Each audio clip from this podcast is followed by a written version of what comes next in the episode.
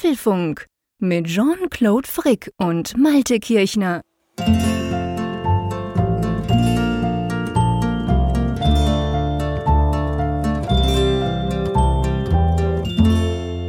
Hallo und herzlich willkommen zum Apfelfunk Ausgabe 334 aufgenommen am Mittwoch, dem 29. Juni. Ja, der Apfelfunk, das ist ja der Podcast, wo der Kühle im Norden und der Heißblütige im Süden zusammen über Apple-Themen sprechen. Aber genauso gern sprechen sie eigentlich auch übers Wetter.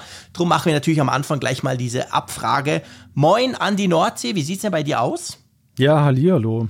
Der Heißblütige. Es klingt ja, als wenn du so ein Tango-Tänzer bist, der mit einer Rose da vom Mikrofon da sitzt im Mund. Es ist nur, es ist Sommer, weißt du, da kann man das sagen, weil ich hier sitze und schon denke, es ist relativ warm schon wieder.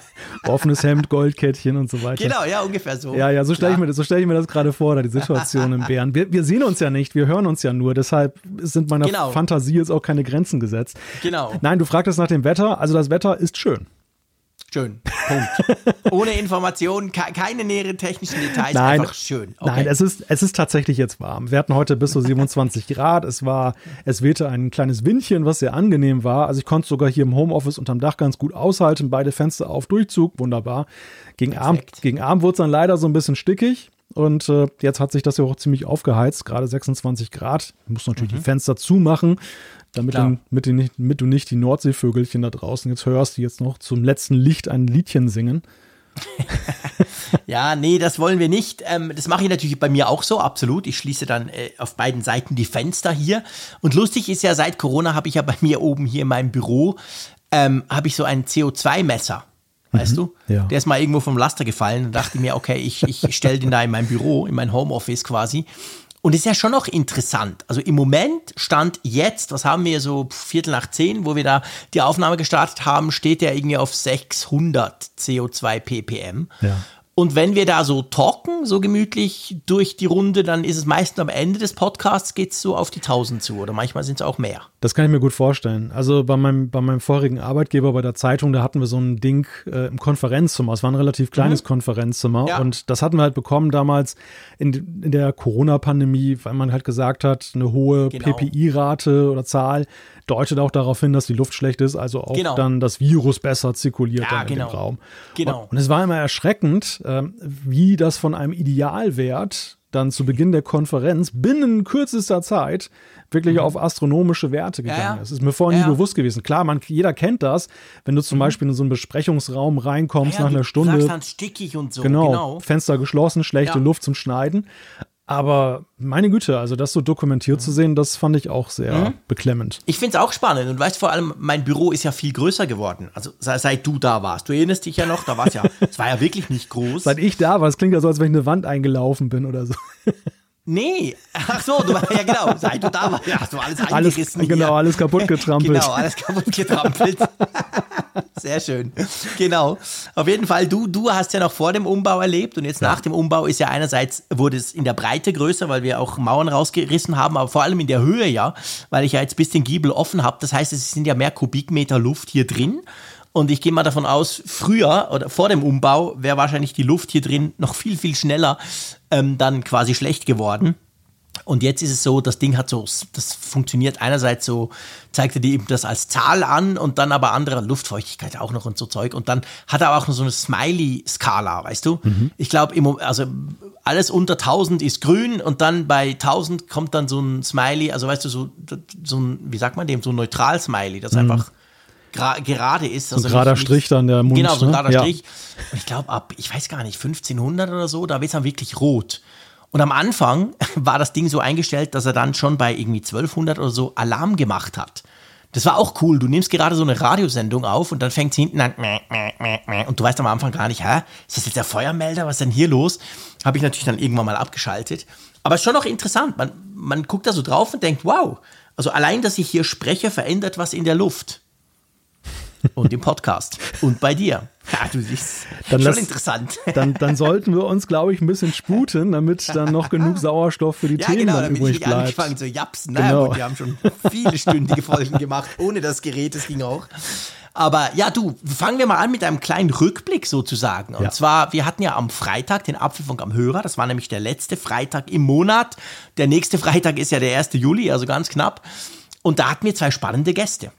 Ja, in der Tat. Wir hatten zwei spannende Gäste. Wir hatten einerseits Ben Schwan von Mac I dabei, ein geschätzter mhm. Kollege.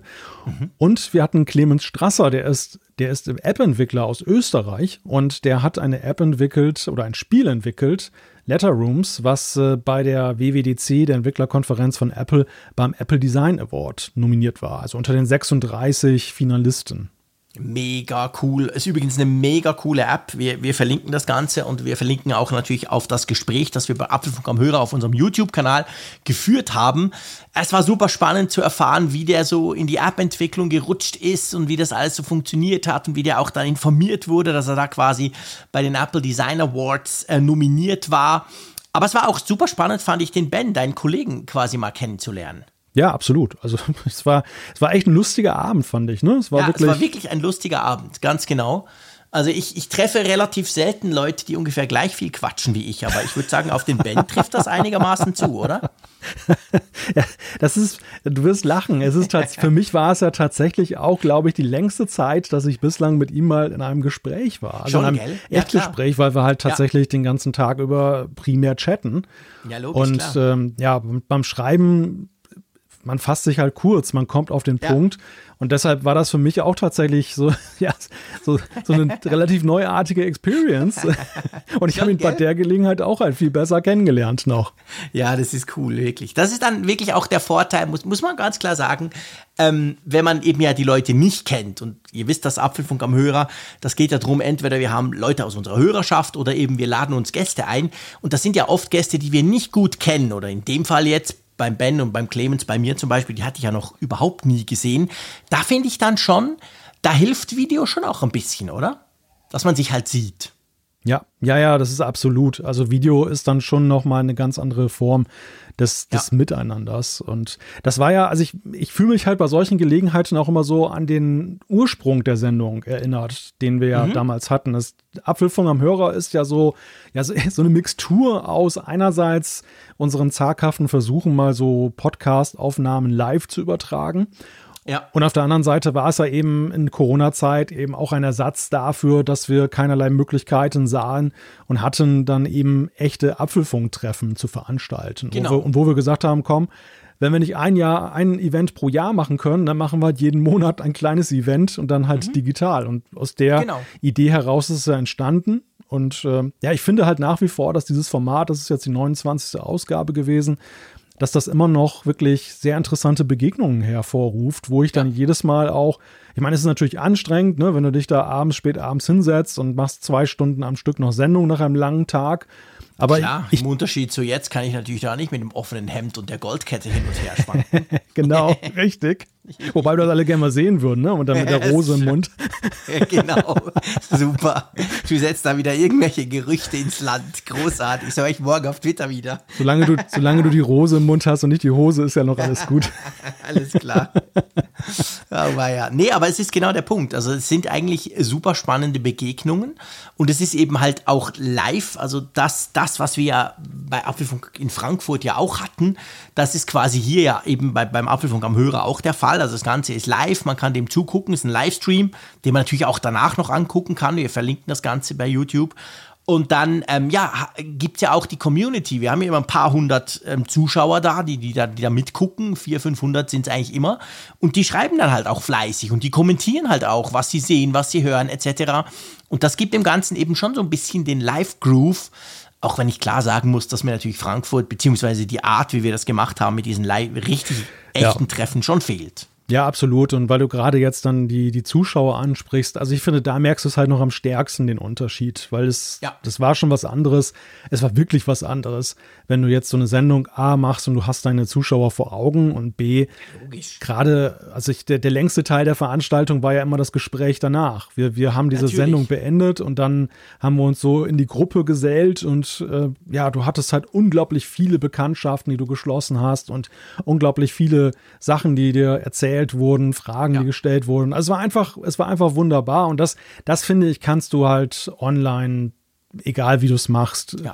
eigentlich nicht so abbilden. Nein, also das, nee, das kannst du nicht. Das ist genau ja. der Punkt. Also diese, diese Begegnungen, diese echten Begegnungen mit Leuten, die dich hören, die dich dadurch auch ein bisschen kennen. Ich hatte letztens übrigens wieder ganz so ein ähnliches Erlebnis. Ich war vor zwei oder drei Wochen war ich beim 10 Jahre Jubiläum der Apfelschule. Das ist so ein Verein in der Schweiz. Die kümmern sich seit zehn Jahren darum, die geben Kurse, wo es darum geht, dass du als Blinder oder als, als Sehbeeinträchtigter quasi lernen kannst, zum Beispiel, wie du dein Smartphone bedienst, wie du auf Webseiten surfst, wie du letztendlich die moderne Technik nutzen kannst. Und da ist ja Apple sehr, sehr weit. Wir, wir wissen das. Wir, wir haben ganz viele, mhm. die blind oder jedenfalls einige, die uns immer wieder schreiben, die eben blind sind und die das ganze Apple Zeugs dadurch auch ganz anders bedienen, als, als wir das tun.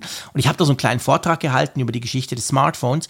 Und da waren auch ein paar ähm, Hörer bzw. Hörerinnen des Apfelfunks drunter. Mhm. Zum Beispiel die Dorota habe ich dort mal getroffen, ah. die uns ja auch schon geschrieben hat, die auch uns immer wieder Feedback schickt. Und das war total spannend. Einfach erstens mal halt, weil man wusste, ja, doch, wir haben schon Feedback bekommen von ihr.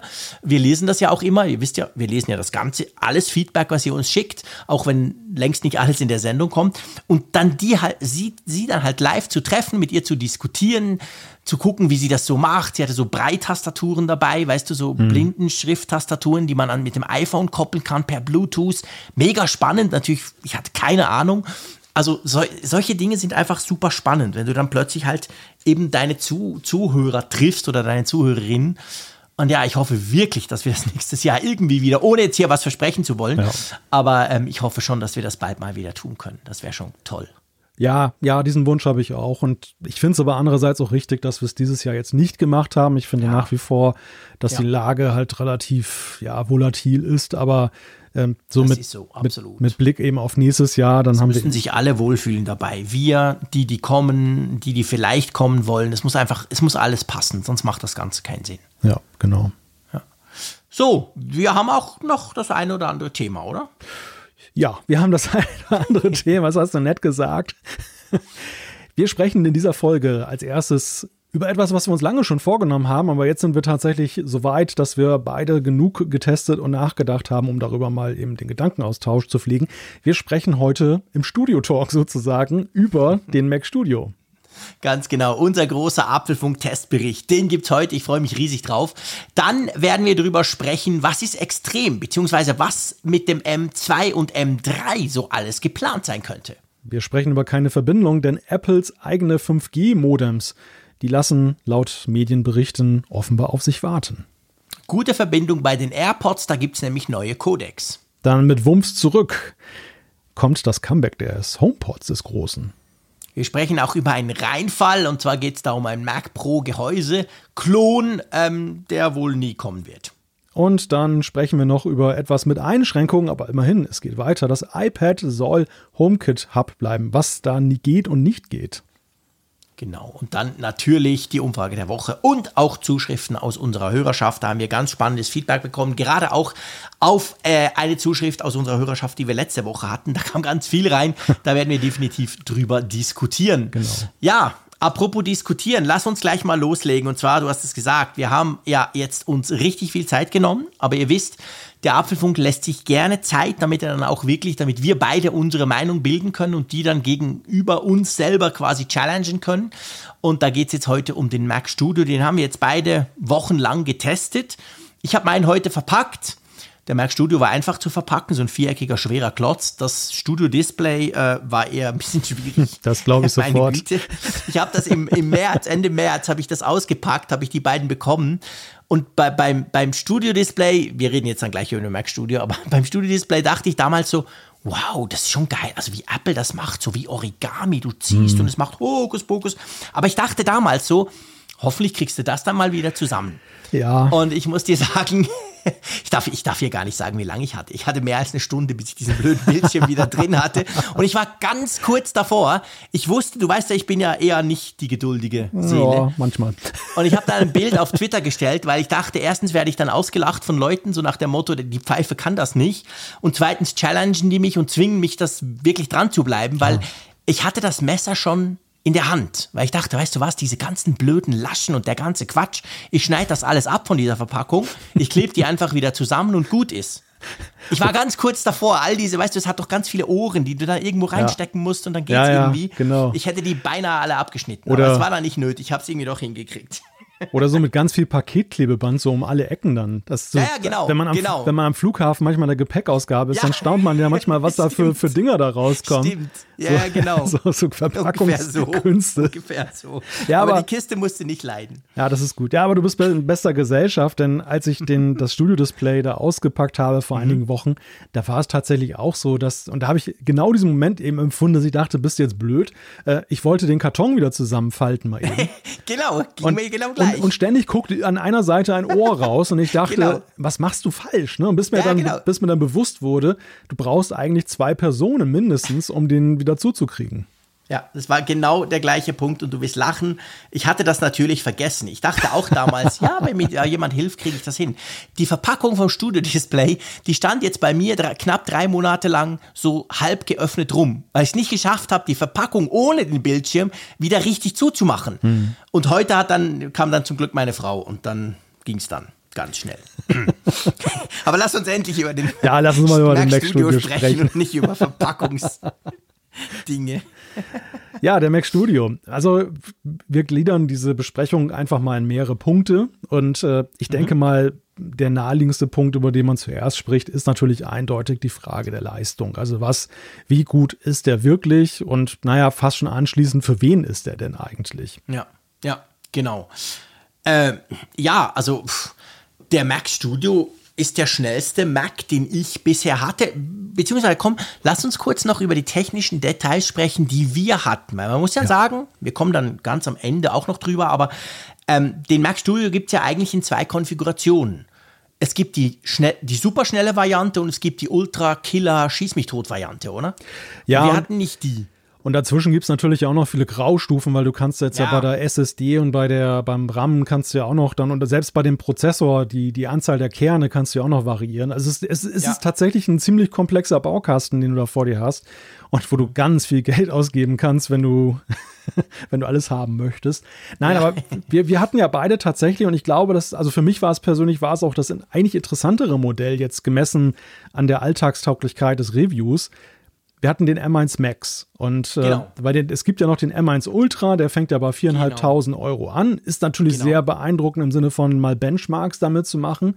Aber seien wir ganz ehrlich, der ist natürlich für eine ganz spitze Zielgruppe, weil das es sind einfach die, die absolute Power brauchen. Ne? Wenn da Consumer, so sag ich mal, so Typen wie wir, dann noch irgendwie interessiert sind, sich ein Mac Studio zu kaufen, dann sind es ja zumeist diejenigen, die eher auf den M1 Max gucken, weil der noch einigermaßen Ja. bezahlbar ist. Absolut. Ich meine, das sind 2000 Franken oder Euro Unterschied. Allein einfach nur dieser Prozessor und der M1 Max ist ja auch schon unglaublich schnell. Ich habe gerade am Anfang gesagt, es war der schnellste Mac, den ich jemals bei mir hatte. Und das will schon was heißen. Ich habe ja einen iMac Pro, einen ziemlich guten, und ich hatte schon einige Macs hier. Also, aber der, der M1 Max ist super. Und du sagst es ja immer so schön, eigentlich würde ein M1 Pro für uns ja auch noch zehnmal reichen. Ist ja nicht so, dass wir den M1 Max auslasten und dann zwischendurch denken, oh, hatte ich mir doch den Ultra gekauft. Nicht annähernd. Aber ja, das Ding ist wahnsinnig schnell. Sorry. Also pff, Ja. das, was ich so mache, ist einfach unglaublich schnell. Ich habe ihn verglichen mit meinem M1 MacBook Air. Ist vielleicht ein bisschen unfair, aber ihr wisst ja, dass das M1 MacBook Air oder der Mac Mini M1 ja auch schon viel schneller ist als jeder andere Intel-Rechner inklusive Mac Pro. Und dann habe ich ihn natürlich verglichen mit dem iMac Pro, weil ihr wisst ja, bei mir war ja so der Punkt, der iMac Pro sollte ersetzt werden. Und da war halt die Frage, ja, warum nicht mit dem Mac Studio? Darum habe ich die natürlich verglichen. Klar sieht da der iMac Pro mega alt aus, rein leistungstechnisch, weil der mit seinen Intel Xeon Dingsbums Zeugs hat natürlich nicht den Hauch einer Chance gegen diesen M1 Max. Und du hast ja, und das finde ich super cool, du hast ja wirklich ein, muss man wirklich sagen, sehr komplexes Videoprojekt damit bearbeitet, gell? Ja, ich habe unser, unser Interview, was wir mit den Verantwortlichen von Apple, also mit Andreas Wenker und Wiley Hodges geführt haben, das hatte ich dann, das war ein super Showcase, dass das jetzt gerade so zusammenkam. Das habe ich halt dann mit dem, mit dem Mac Studio bearbeitet. Das waren insgesamt sechs 4K-Spuren. Also das kam schon so ein bisschen auch nah ran an diese Ja. Extrembeispiele, die Apple ja auch immer in den Keynotes wählt, wo sie dann eben, weiß nicht, vier Genau. 8K-Spuren oder sowas dann auch dann gleichzeitig dann in Echtzeit bearbeiten. Und ja, da habe ich schon gemerkt, also das, das war auch ein Projekt. Ich möchte mir gar nicht vorstellen, was passiert wäre, wenn ich versucht hätte, das auf meinem M1 äh, Mac Mini schon, zu cutten. Das, das, war, das war schon wirklich gewaltig und es war wirklich atemberaubend, wie der Mac Studio da einfach mit welcher Leichtigkeit und Lockerheit ja. der das einfach bearbeitet hat. Wobei man muss sagen, und da möchte ich gleich einhaken, weil du gesagt hattest, es ist der schnellste Mac. Das Interessante ist, wenn du ihn hochfährst, wenn du, sag ich mal, normale Tätigkeiten damit vollziehst, mhm. wie zum Beispiel E-Mails schreiben oder mhm. Safari browsen, er, er hält ja erstmal hinterm Berg mit seiner Leistung. Und das ist eine ja, Beobachtung, die, die kennst du ja auch ja schon von deinem iMac Pro ja. im Vergleich ja. zu den früheren Macs. Also man sieht natürlich schon, dass die, die Rechner im Normalbetrieb heute alle ziemlich performant sind. Die die Schere geht auseinander, wenn du sie wirklich forderst. Also wenn du ja. bei allen, so mein, meine Faustregel lautet, wenn ihr eine Tätigkeit kennt auf eurem jetzigen Rechner, wo ihr warten müsst, wo eine Sanduhr kommt oder der rollende genau. Ball, das ist eigentlich der Benchmark. Spannend. Die müsste man auf so einem Rechner testen ja. und da seht ihr auch Unterschiede. Das ist genau der Punkt. Seien wir ehrlich. Also wir hier, wir haben irgendwie 20 Tabs oder ich habe jetzt 20 Tabs im Chrome-Browser auf. Ich mache irgendwie Audition, äh, Adobe Audition auf, um ein bisschen Radio zu machen das unterfordert jeden Mac. Und zwar schon seit Jahren. Dafür brauche ich keinen Apple Silicon an und für sich. Und das ist beim Mac Studio genau gleich. Ich meine, sorry, ich surfe mit dem Mac Studio nicht schneller als mit meinem MacBook Air. Ja. Oder als mit meinem iMac. Doch, ich surfe schneller als mit meinem iMac 2014. Das kann man sicher sagen, ja, klar. Ja. Weil die Grafik und alles natürlich viel, viel smoother ist und dem ist es völlig schnuppe, ob ich 20 oder 40 Tabs offen habe. Das ist immer gleich. Aber eben, ich vergleiche nochmal mit dem MacBook Air das Ding ist in diesem Bereich genau gleich schnell. Und das ist, das finde ich auch das Spannende bei diesen Profi-Maschinen letztendlich. Wenn du die einfach mal aufstartest, du setzt die auf, du startest dein Office-Zeug, du startest deinen Browser, dann wirst du gar nicht merken, was du da eigentlich hast. Aber sobald du eben, du hast jetzt gesagt, ähm, das mit dem so ein, groß, größeres Projekt, ein Videoprojekt, Final Cut Pro, ich habe da mit ein paar Bildern rumgespielt in Photoshop, wo du dann schon merkst, okay, das Ding, da merkst du gar nicht, was du tust. Also quasi, mhm. wenn du irgendwelche Filter drauflegst, irgendwelche Berechnungen, irgendwelche RAW-Zeug machst, er, er macht's einfach. Du klickst und es ist da. Und das ist dann halt, je nachdem, was du für einen Rechner hast, oder zum Beispiel mein iMac Pro, da war es dann halt so, da kam die Sanduhr. Und da sind wir wieder schön bei deinem Vergleich, wie du gesagt hast. Da, da, da hat dann der quasi gerechnet. Du siehst dann, je nachdem, wenn du noch das eine andere Tool, da dieses schöne, ähm, wie heißt iStart-Tool, weißt du, wo du mhm. die Prozessorauslastung siehst, da siehst du dann halt schon, äh, die zuckt so kurz hoch, aber nur ganz kurz und dann ist das schon gemacht. Und bei meinem iMac Pro zum Beispiel, ich meine, der hat einen 10-Core Xenon, Xeon-Prozessor, das ist auch nicht nichts. Aber der ist dann halt, die sind dann alle ausgelastet und dann dauert so, je nachdem, was du machst, ein paar Sekunden und dann ist auch wieder gut. Aber solches Zeug merkst du beim Mac eigentlich nicht, beim Mac Studio.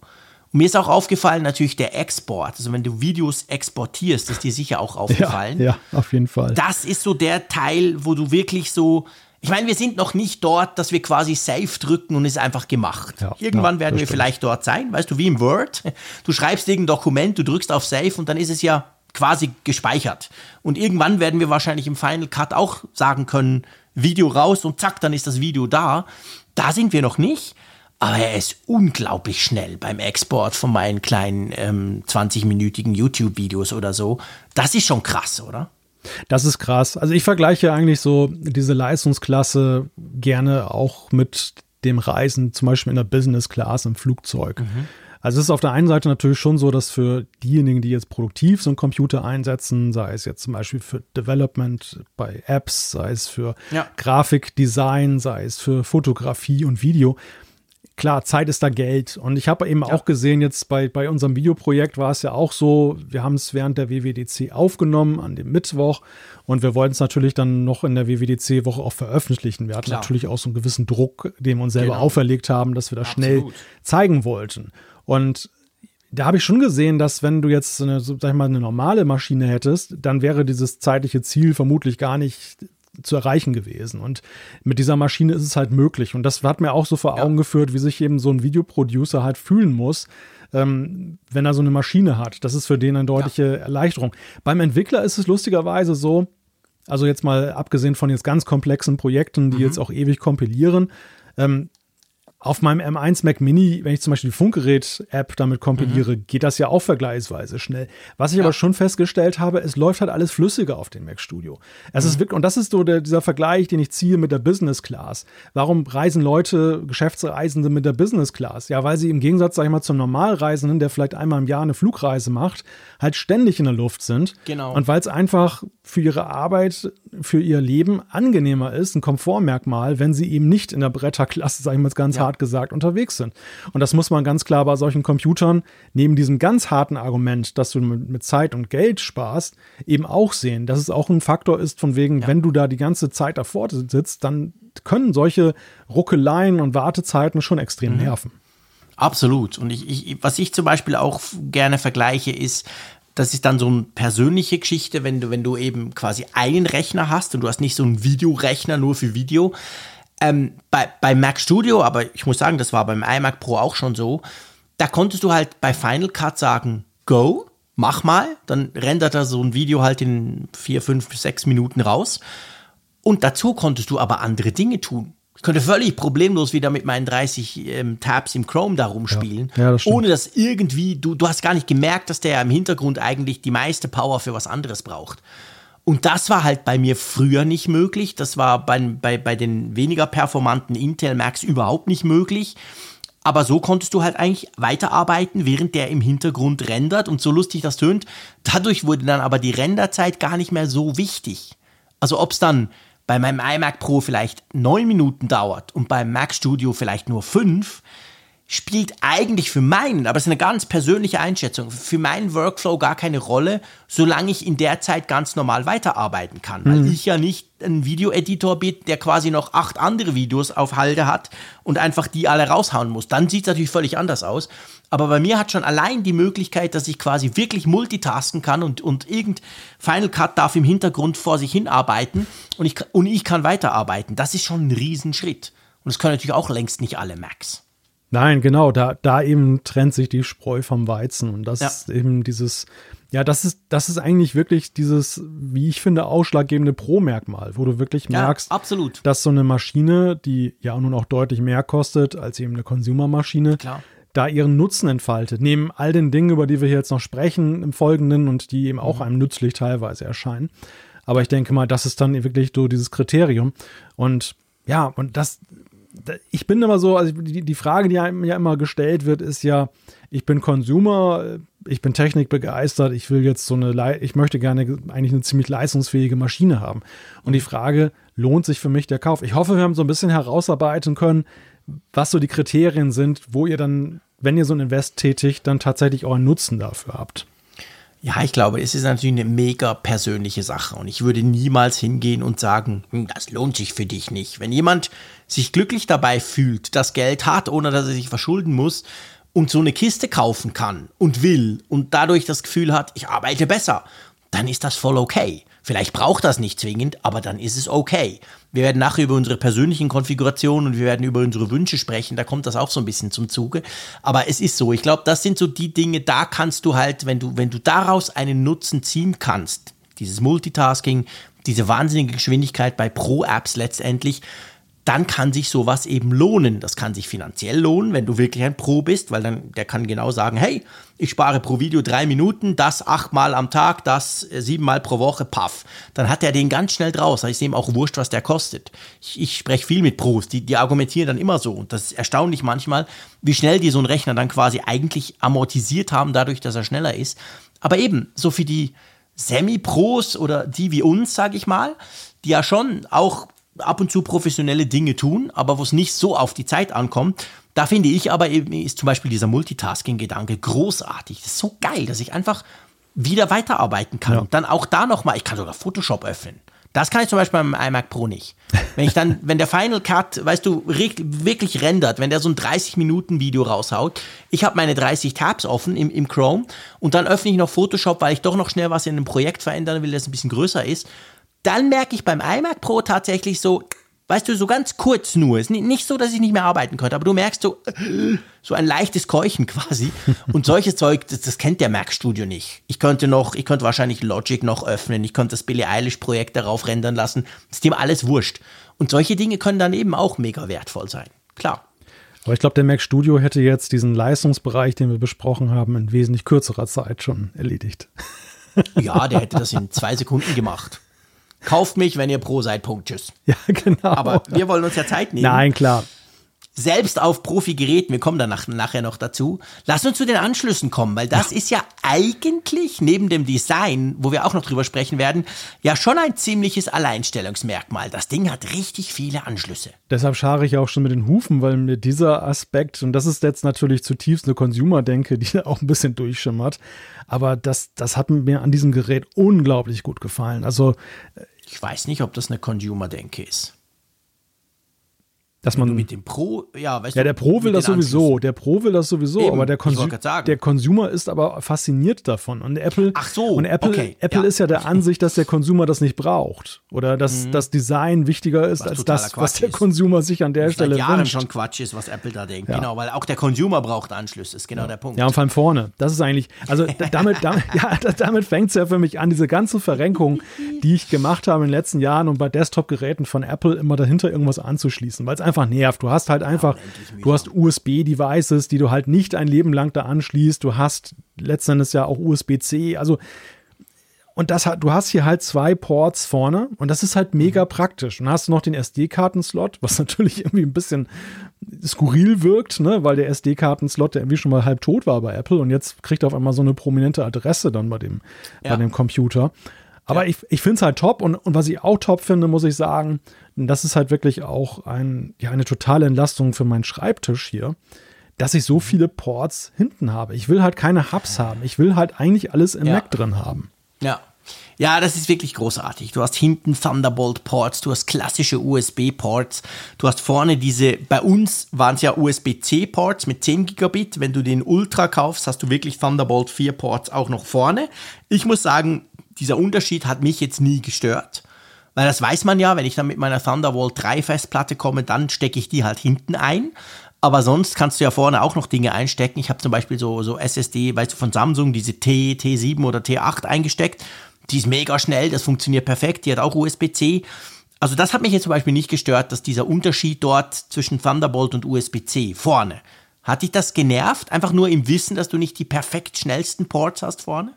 Ich habe mir eigentlich nur die Frage gestellt, ob, wenn ich jetzt den M1 Ultra gehabt hätte, ob ich mhm. dann auch das, das Studio-Display vorne hätte anschließen können. Weil das ging ja tatsächlich. Das sicher können. Nee, das geht nicht. Das geht ja nicht über USB-C. Und äh, da, da, ich halt so eine wechselnde Konfiguration habe, dass ich tagsüber mit dem Arbeits-MacBook Pro arbeite so. und dann ja. abends dann halt immer gerne auf den ja, Mac Studio gewechselt gewesen. bin, da wäre es praktisch gewesen, weil so musste ich dann tatsächlich doch wieder hinter den Mac Studio ja. klettern. Stimmt. Oder den nach vorne ziehen und halt, und, und so wäre es halt einfach dann so ein Anschluss vorne gewesen. Das hätte ich tatsächlich noch gerne mal gesehen, aber ansonsten nein, muss ich dir sagen, hat das für mich überhaupt gar keine Rolle gespielt. Ich habe es auch fast erst am Ende des Tests herausgefunden, dass es diesen mhm. Unterschied überhaupt gibt. Ja, ja, ja, genau. Also das ist eigentlich, sage ich mal, allein, dass wir dort diese zwei da vorne haben, ist einfach sehr, sehr, sehr praktisch. Wobei, ich komme da im übernächsten Punkt dazu, warum es bei mir dann dazu geführt hat, dass ich trotzdem nie was eingesteckt habe dort vorne. Aber da kommen wir nachher dazu. Lass uns übers Aussehen sprechen. Ähm, wie, wie fandest du diesen fetten Mac Mini? Du bist ja ein Mac Mini-Nutzer. Ich habe ja, ja, auch einen Mac ja. Mini M1, den ich aber nur im, gar nicht mehr aktiv im, im Einsatz habe. Ähm, aber auf jeden Fall, ähm, du, du hast ja dein normaler Rechner im Moment, ist ja der Mac Mini mit M1. Und jetzt kam der Mac Studio, der ja eigentlich ungefähr doppelt so dick. Ich glaube, zwei übereinander, das passt ungefähr, oder? Ja, ich würde sogar fast sagen zweieinhalb. Also es Oder glaub, zweieinhalb, ja, ja, Es ist noch ein bisschen mehr als zwei. Ich habe die gerade jetzt hier gerade nebeneinander stehen hier vor okay. mir und, und betrachte sie.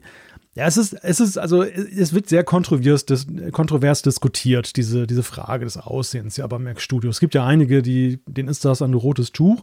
Ich muss ja sagen, ich finde eigentlich diese Idee, dass man diese Linie fortgesetzt hat, sehr sympathisch. Super, finde ich auch. Das ist sehr konsequent und ja, ich musste ein bisschen schmunzeln, weil Apple hat ja im Mac Mini so eine ganz kleine weiße Leuchtdiode vorne eingebaut, die mhm. Betriebsanzeige. Und beim Mac Studio ist das so eine richtig fette, dicke LED, die dann ja, davon. Vor allem, die ist so fett, dass ich immer, wenn ich den wirklich vom Stroh, jetzt, jetzt wieder, als ich, als ich ihn eingepackt habe, da dachte ich so, hä, läuft der noch? Hat der einen Akku? Weißt du, Strom schon lange ausgezogen, aber weil das Ding so groß ist und je nach Sonnenschein oder so oder nach Licht, ja. sah das so ein bisschen aus, wie wenn der noch leuchten würde. Ja, da haben sie wirklich die ganz große LED aus dem, aus dem Fundus reingebaut.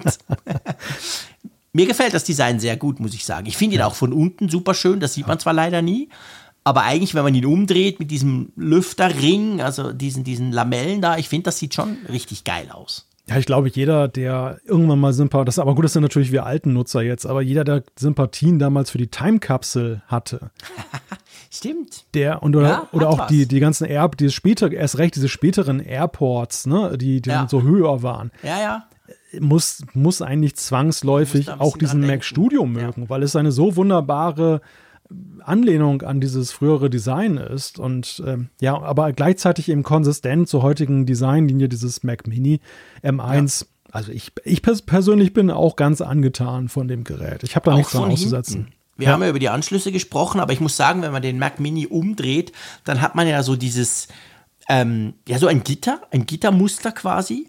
Nicht so grob wie beim, wie beim Mac Pro natürlich, nicht diese Käsereibe, aber ich finde, das sieht auch irgendwie, ja, das sieht irgendwie schnitt, ich also schnittig, das Ding ist ein riesiger Klotz, viereckig, so ein Würfel, aber ich finde, das sieht schon auch super aus. Das hat mir zum Beispiel sehr, sehr gut gefallen, dieses Kühlgerippe hinten oben drauf über den Anschlüssen. Ich glaube, wer Apple Design mag und äh, kennt, der sieht natürlich diese Messages, die dieses Gerät ja auch aussendet. Ja. Das ist so, es ist ja wirklich ein Kraftwerk, ne? Das ist so dieses, ja, wirklich. Es, es ist ein Klotz und es soll ein Klotz sein, weil es eben Größe und Stärke und Macht ausstrahlen soll.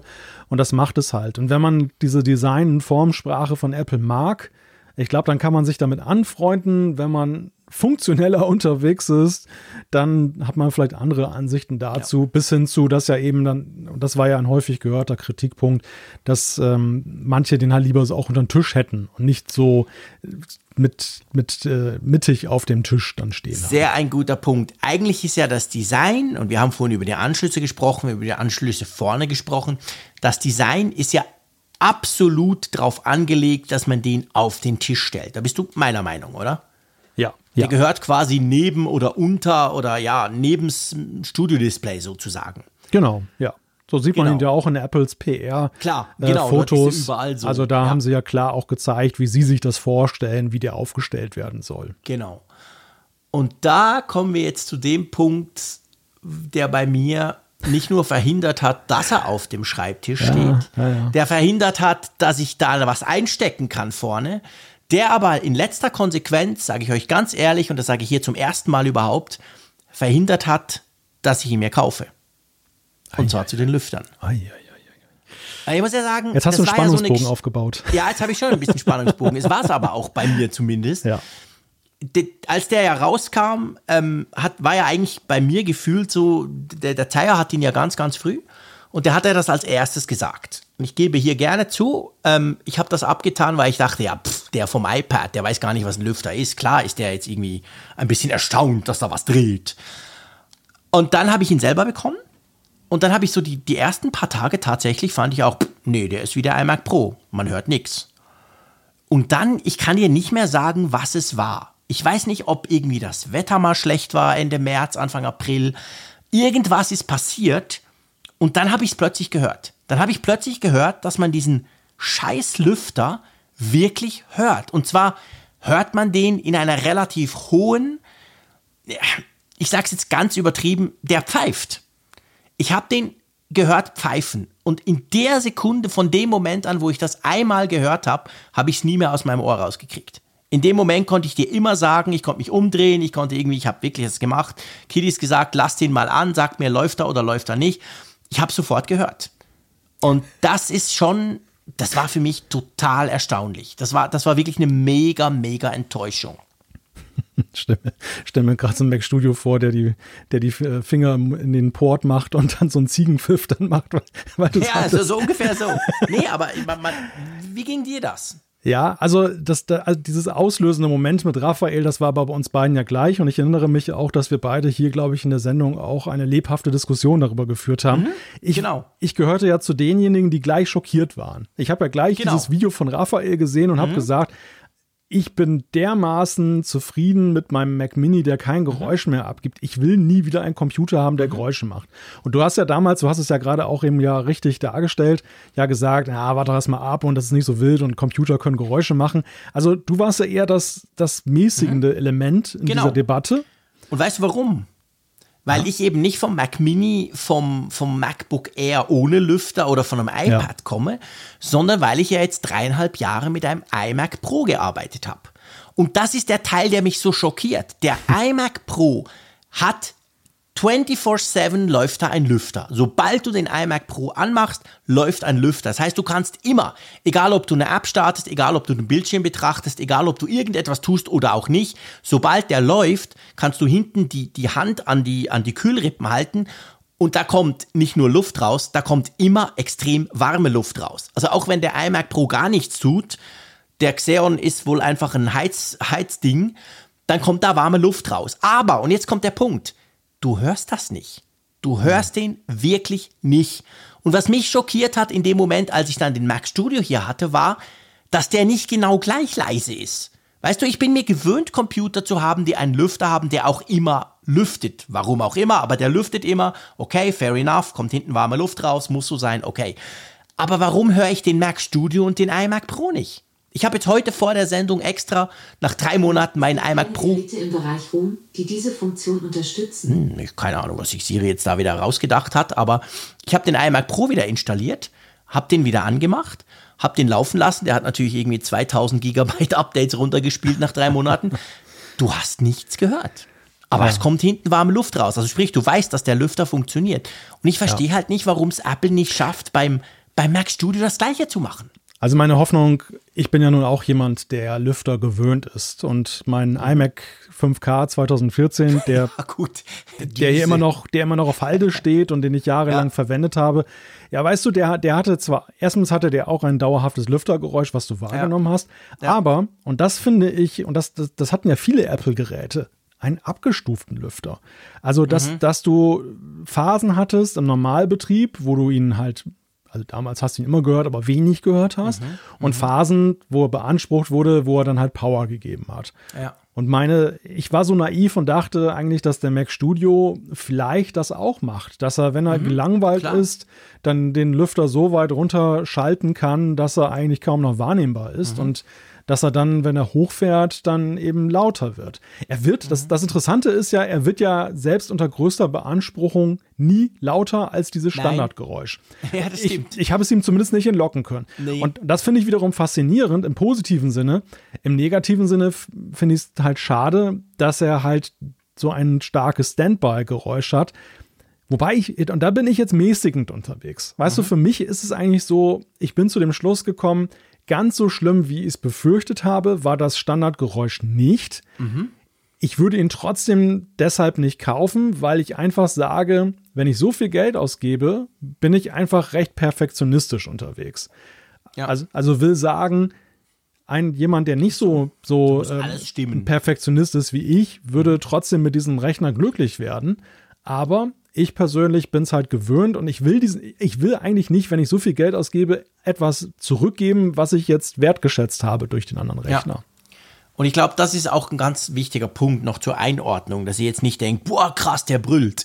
Nein, er brüllt nicht. Wenn ich den hier laufen lassen würde, wenn der jetzt noch hier wäre und ich würde den Podcast damit aufzeichnen, ihr würdet nichts hören. Es würde euch nicht auffallen. Ihr würdet nicht das Gefühl haben, da irgendwas ist doch im Hintergrund beim Frick, was pfeift.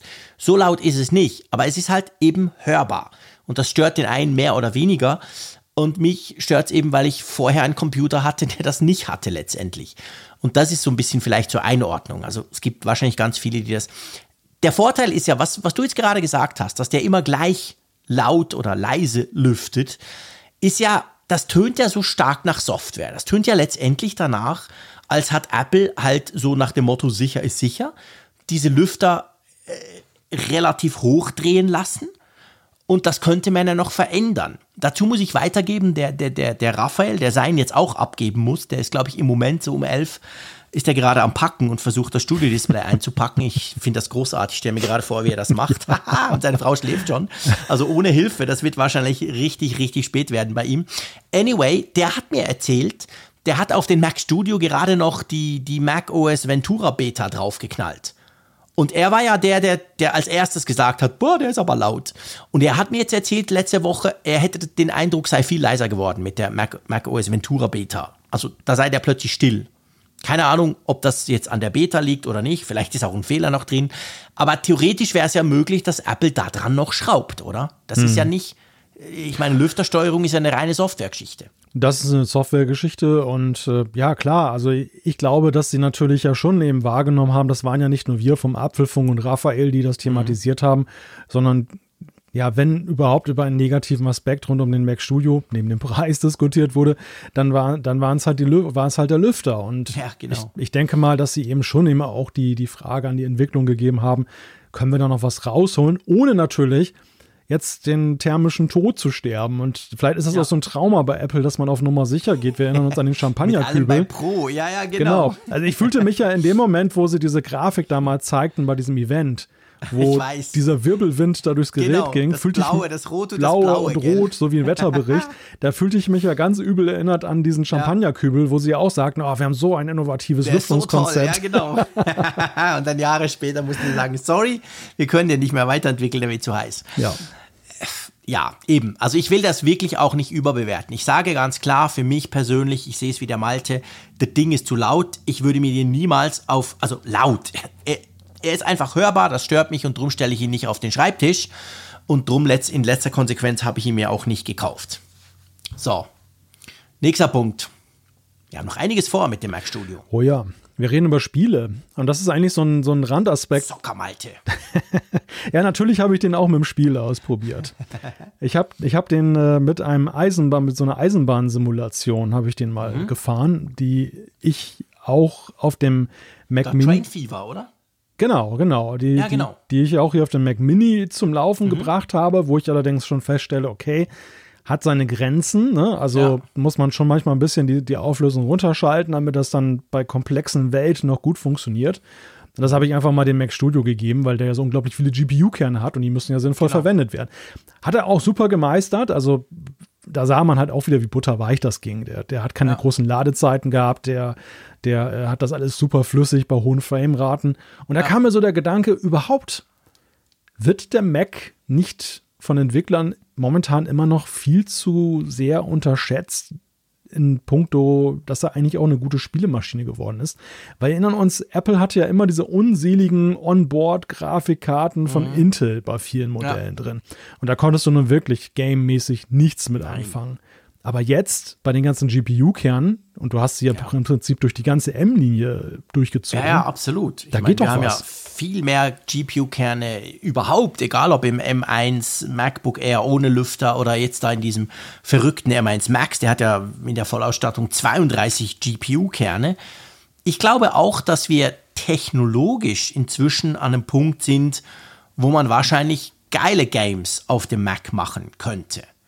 Ich fürchte aber trotzdem, dass es jahrelang war so der, der Grund, ja, die Apple-Hardware, nee, oh, sorry, da haben nur ganz wenig überhaupt eine dedizierte Grafikkarte und das ist alles Mist und so. Inzwischen, glaube ich schon, ist das nicht mehr der Fall. Ich fürchte aber halt trotzdem, wo, woran ja Apple letztendlich wenig ändern kann, ist ja der Marktanteil. Und der Marktanteil vom Mac ist ja nach wie vor, keine Ahnung, was ist er denn? 4, 5, 6 Prozent, irgend sowas. Äh, ja, Malte, sei mal ehrlich, wenn du ein geiles Spiel programmierst mit 1000 Leuten, wo, für welche Plattform bringst du es denn raus? Doch nicht für den Mac. Ja, ich glaube, es hängt am Ende aber auch davon ab, welche Techniken die Entwickler nutzen. Es gibt ja viele Games, die ja, ja. auf auf ähm, Engines basieren, die dann auch multiplattformfähig sind. Und deshalb mhm. sehen wir ja auch zunehmend Spieletitel sozusagen als Abfallprodukt. Ne? Ja. Also sie kommen meistens mit ein bisschen Verzug, paar so Monate später. So, die dann trotzdem ja, ja, genau. Bei Steam ja. hast du die halt. Du hast den PC-Titel natürlich als erstes, weil, wie du ja. ja. schon sagst, es ist die attraktivste Plattform für die Entwickler. Aber sie machen was für den Mac und das ist ja auch mhm. nicht immer üblich gewesen, dass das so nee, passiert das stimmt.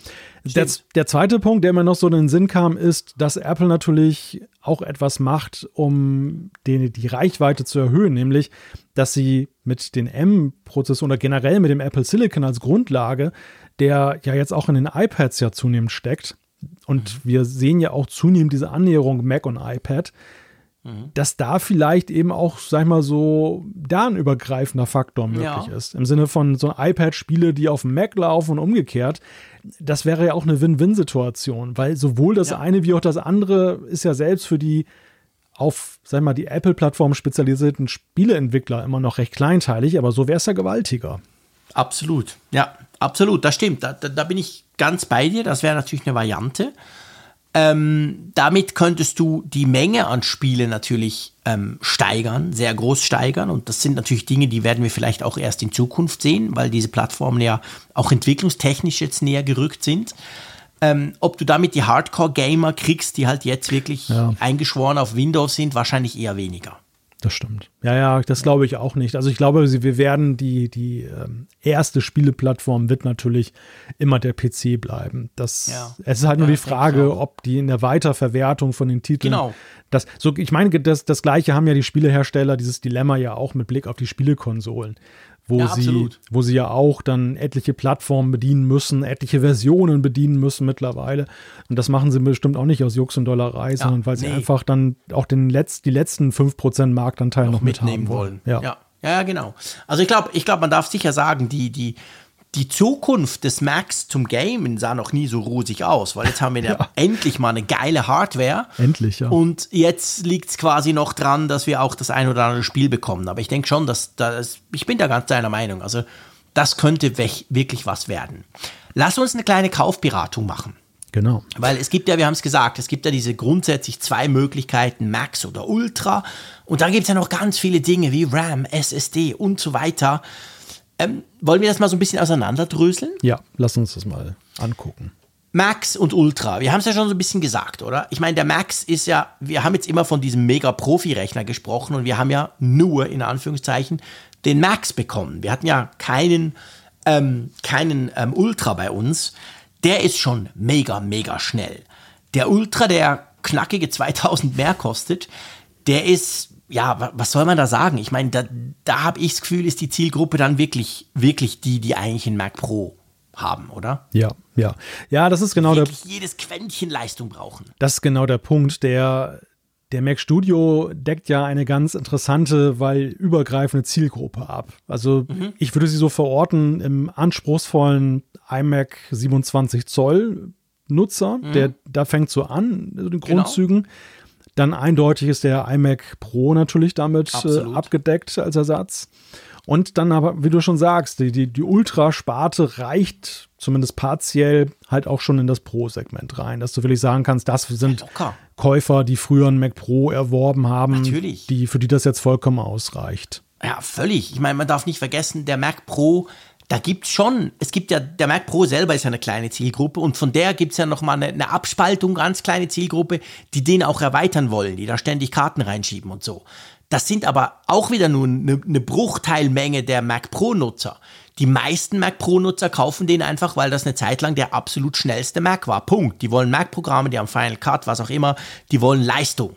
Und für die ist natürlich im Moment, wenn die sagen, hey, pff, Erweiterung interessiert mich nicht, ist mir wurscht, für die ist natürlich ein Mac Studio mit Ultra, mit 128 GB RAM, ist die absolute Traummaschine, weil der bläst ja den aktuellen Mac Pro irgendwo hin. Also der hat ja keine Chance. Kein Intel-Gerät hat dagegen eine Chance. Also das ist für die schon attraktiv, wenn sie wissen, dass sie da nicht irgendwas einbauen wollen noch zusätzlich. Ja, genau. Dann ist es halt so beim RAM, du kannst ja 32, 64 oder beim Ultra bis 128 reinballern. Äh, das kostet aber dann auch bei Apple ja immer relativ viel, beziehungsweise hier ja sowieso, weil es ja mit dem Chip zusammen ist. Man kann es nicht erweitern. Wie siehst du das, 32 oder 64? Tja, das ist in der Tat eine ganz schwierige Frage. Ich bin ja, ich hatte ja gedacht, als die, das losging mit dem M-Prozessoren und wir haben ja gesehen, dass diese RAM-Frage auch anders zu bewerten ist, habe ich ja gedacht, okay, man ja. wird sich dran gewöhnen müssen und dann kann man auch relativ sicher sagen, was man da nehmen soll. Mhm. Ich würde ja zu 64 tendieren, muss ich dir sagen. ja, ich auch. Absolut. Also, äh, das sind zwar 440 Franken Unterschied jetzt beim M1 Max bei der Version, aber ich würde auch so quasi All You Can Eat machen, weil man halt eben nicht erweitern kann. Es gibt halt keinerlei Möglichkeiten, das RAM zu erweitern. Und natürlich sind 64 GB oder 32 GB RAM bei dem Apple Silicon bedeuten viel mehr, als es bei einem Intel-Rechner war. Das muss man ja sagen. Das hast du ja gemerkt mit deinem Mac Mini M1, was hat der? 8 GB RAM. Und wir waren alle mega erstaunt, dass eigentlich alles läuft, Multitasking inklusive. Wir haben uns gefragt, wie das überhaupt geht. Das ist hier ja nicht anders. Aber trotzdem würde auch ich hier sagen, gerade weil du den nicht erweitern kannst, ich würde da tatsächlich auch die größere Variante nehmen. Also sprich 64.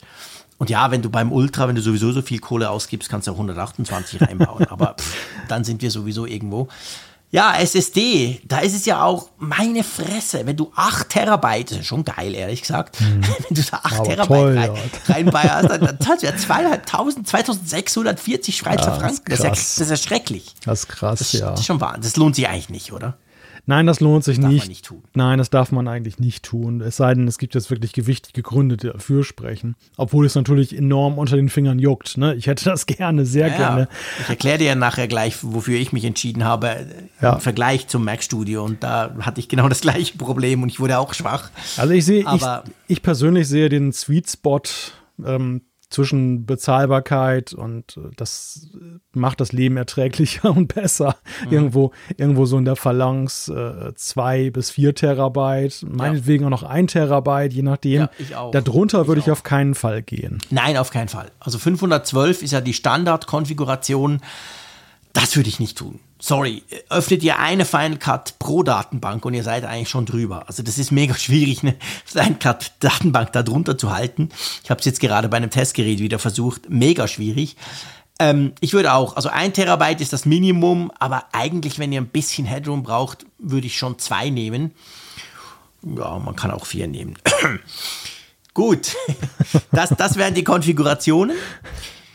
Ähm, dann lass uns doch mal drüber diskutieren, was wir denn jetzt eigentlich für Schlüsse daraus ziehen. Weil jetzt kam raus, mhm. ähm, wir haben ihn erklärt, geiler Rechner, wir haben das jetzt alles erklärt in fast einer Stunde, nee, nicht ganz, dreiviertel Stunde.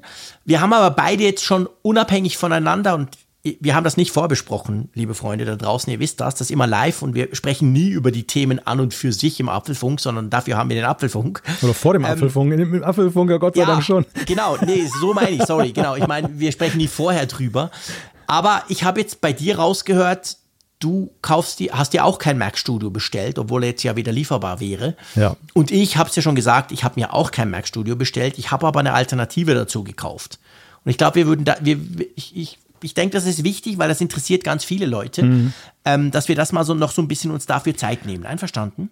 Ja, man muss ja vielleicht erstmal mit dem Ausgangspunkt bei uns beiden anfangen. Genau. Wir sind ja beide Desktop-Freaks. Also wir, wir kommen beide, du jetzt zuletzt vom iMac Pro, ähm, davor aber auch vom iMac 27 mhm. Zoll 5K aus 2014. Den hatte ich zuletzt noch im Einsatz, trotz des ja. von dir schon erwähnten Mac Minis, der eigentlich eher so ein Testrechner war, als der M-Prozessor mhm. kam und so als Übergangsgerät.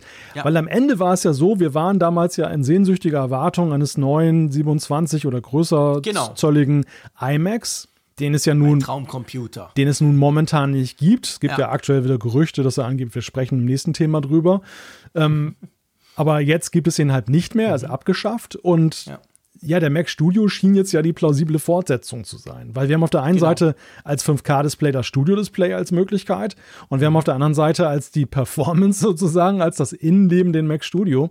Und deshalb mhm. erschien es mir bei der Präsentation damals schon so, dass ich sagen musste, okay, der ist zwar teuer, aber wahrscheinlich ist er das, was für mich in Betracht kommen könnte. Ja, absolut. Und jetzt habe ich halt festgestellt, aber kommen wir gleich erstmal zu dir, dass ja, dass ich dann doch eher in andere Richtungen denke. Genau, ich auch. Und zwar lassen wir die Katze aus dem Sack. Viele wissen schon, ich habe es hier schon gesagt, aber ich habe nie erklärt, warum. Ich habe mir MacBook Pro 16 Zoll gekauft. Mit M1 Max, 64 GB RAM und der 4 Terabyte Variante, da sind wir dabei. Alle unvernünftigen Faktoren versammelt. Genau, genau, äh, ich habe mich verklickt und habe dann die 4 Terabyte Variante genommen. ja, ja, also eigentlich praktisch maxed out, natürlich nicht. Ich erkläre gleich warum. Und ähm, das Spannende gleich am Anfang, und zwar der Mac Studio, wie wir ihn hier hatten, nämlich genau diese Version M1 Max, der hatte auch 64 GB RAM und 2 Terabyte SSD, das war das Testgerät von uns beiden. Der ist genau, aber wirklich absolut hundertprozentig genau gleich schnell wie mein MacBook Pro 16. Und das ist ja an und für sich eigentlich eine Revolution. Das kennen wir so früher nicht bei Intel. Bei Intel war es immer so, du hattest mega tolle MacBook Pros, aber du wusstest, hey, wenn du den Desktop nimmst, ist der immer besser, weil der Prozessor ist fetter, du, du hast mehr Lüftungskapazität etc. Und mein iMac Pro natürlich, der hat jedes MacBook fortgeblasen. Und jetzt ist es aber mit den Apple Silicon eben nicht mehr so. Apple macht es auch nicht so, dass sie irgendwie den Mac Studio anders takten oder dass sie da irgendwas dran schrauben, damit der schneller ist. Nee, wenn du da den Mac, ähm, den M1 Max drin hast, dann ist der genau gleich schnell. Also von dem her, vom Speed her, hast du schon mal keinen Nachteil. Und das ist ja schon mal erstaunlich. Dann ist es so, eigentlich wäre das MacBook Pro jetzt in der 16 Zoll Variante ungefähr, wenn du jetzt diese Konfiguration, von der ich jetzt hier gesprochen habe, nimmst, ist die ungefähr 1000 Franken teurer als der Mac Studio bei Apple. Warum? Ja, du hast dieses unglaublich geile Display drin. So. Jetzt ist aber so, dass es natürlich das Mac, MacBook Pro ja schon ein halbes Jahr gibt. Das kam, wurde ja Ende November kam das in den Verkauf. Und ich habe dann eine, eine Aktion gefunden im April, Mitte, Ende April. Da hat der genau gleich viel gekostet, wie der Mac Studio kosten würde in der Konfiguration. Nur, dass ich natürlich beim Mac Studio äh, ja noch ein Display brauche eigentlich. Hm? So. Und dann habe ich mir gesagt, hey, okay, der Screen, alle sagen, der sei mega. Ich habe ja das 14 Zoll damals getestet. Das ist wirklich der beste Bildschirm, den ich jemals hatte. Komm, ich kaufe mir doch das. Auch wenn ich es eigentlich nicht mitschleppen will, weil das Ding ist mir zu groß und zu schwer. Ich hatte es jetzt bei, bei der WWDC dabei und muss sagen, boah, ja, ist toll, aber pff, viel zu groß. Eigentlich ist das kein portables Gerät für mich. Aber Pustekuchen ist ja egal der hat ja alles, was ich eigentlich brauche, plus er hat einen unglaublich guten Bildschirm, den ich im Moment in so einem Ständer drin dann nutze, weißt du quasi, ich habe dann einen Bildschirm dran und, und noch den Ständer, damit ich ihn trotzdem noch da drin brauchen kann. Und das ist jetzt mein Setup. Und ich gebe zu, ich hätte niemals gedacht, dass ich wegkomme von einem Desktop. Weil unterwegs, ich habe das iPad Pro und ich habe das MacBook Air, das kleine, das reicht mir vollkommen. Damit kann ich alles tun. Ich hätte auch mit dem MacBook Air an die WWDC Radiobeiträge Videos machen können. No problem. Ich habe jetzt einfach mal zum Test das MacBook Pro mitgenommen. Aber drum, ich bin wirklich immer noch ein Desktop-Fan, muss aber sagen, für mich hat das einfach viel, viel besser gepasst. Und das Erstaunliche daran ist, dieses MacBook Pro liegt ja hier bei mir auf dem Tisch, logisch, logischerweise. Zwischen habe ich einen zweiten Bildschirm dran und klappe es zu, so in diesem Clamshell-Mode. Man hört nie was. Das mhm. Ding lüftet nie. Also sprich, das ist viel, viel, viel leiser, egal was ich mache, als der Mac Studio.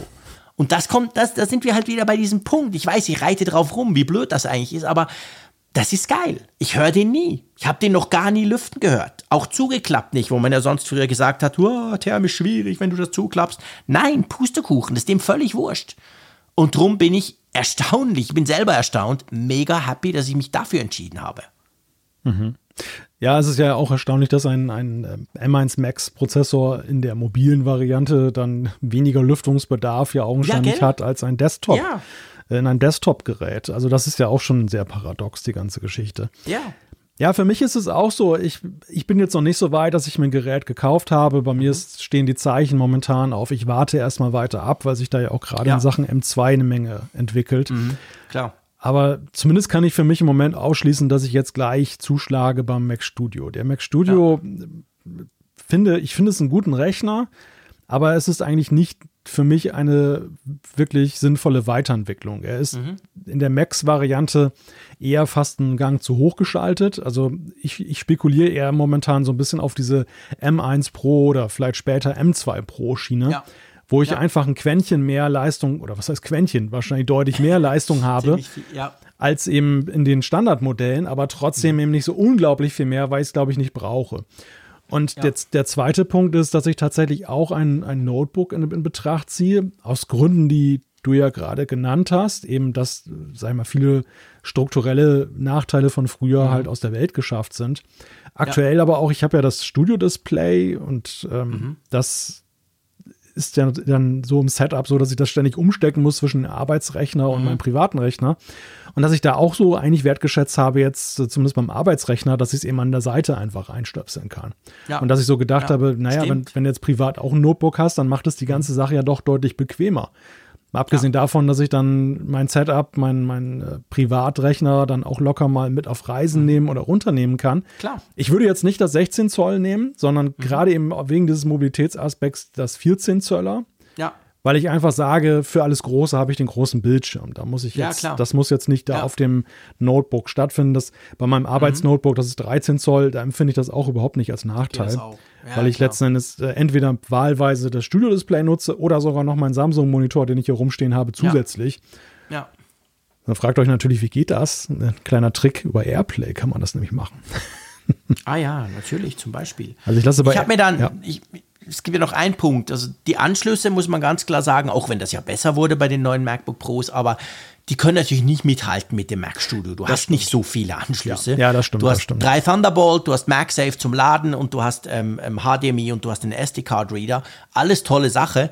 Ich habe mir jetzt einfach ein, ein Thunderbolt 3 Dock gekauft.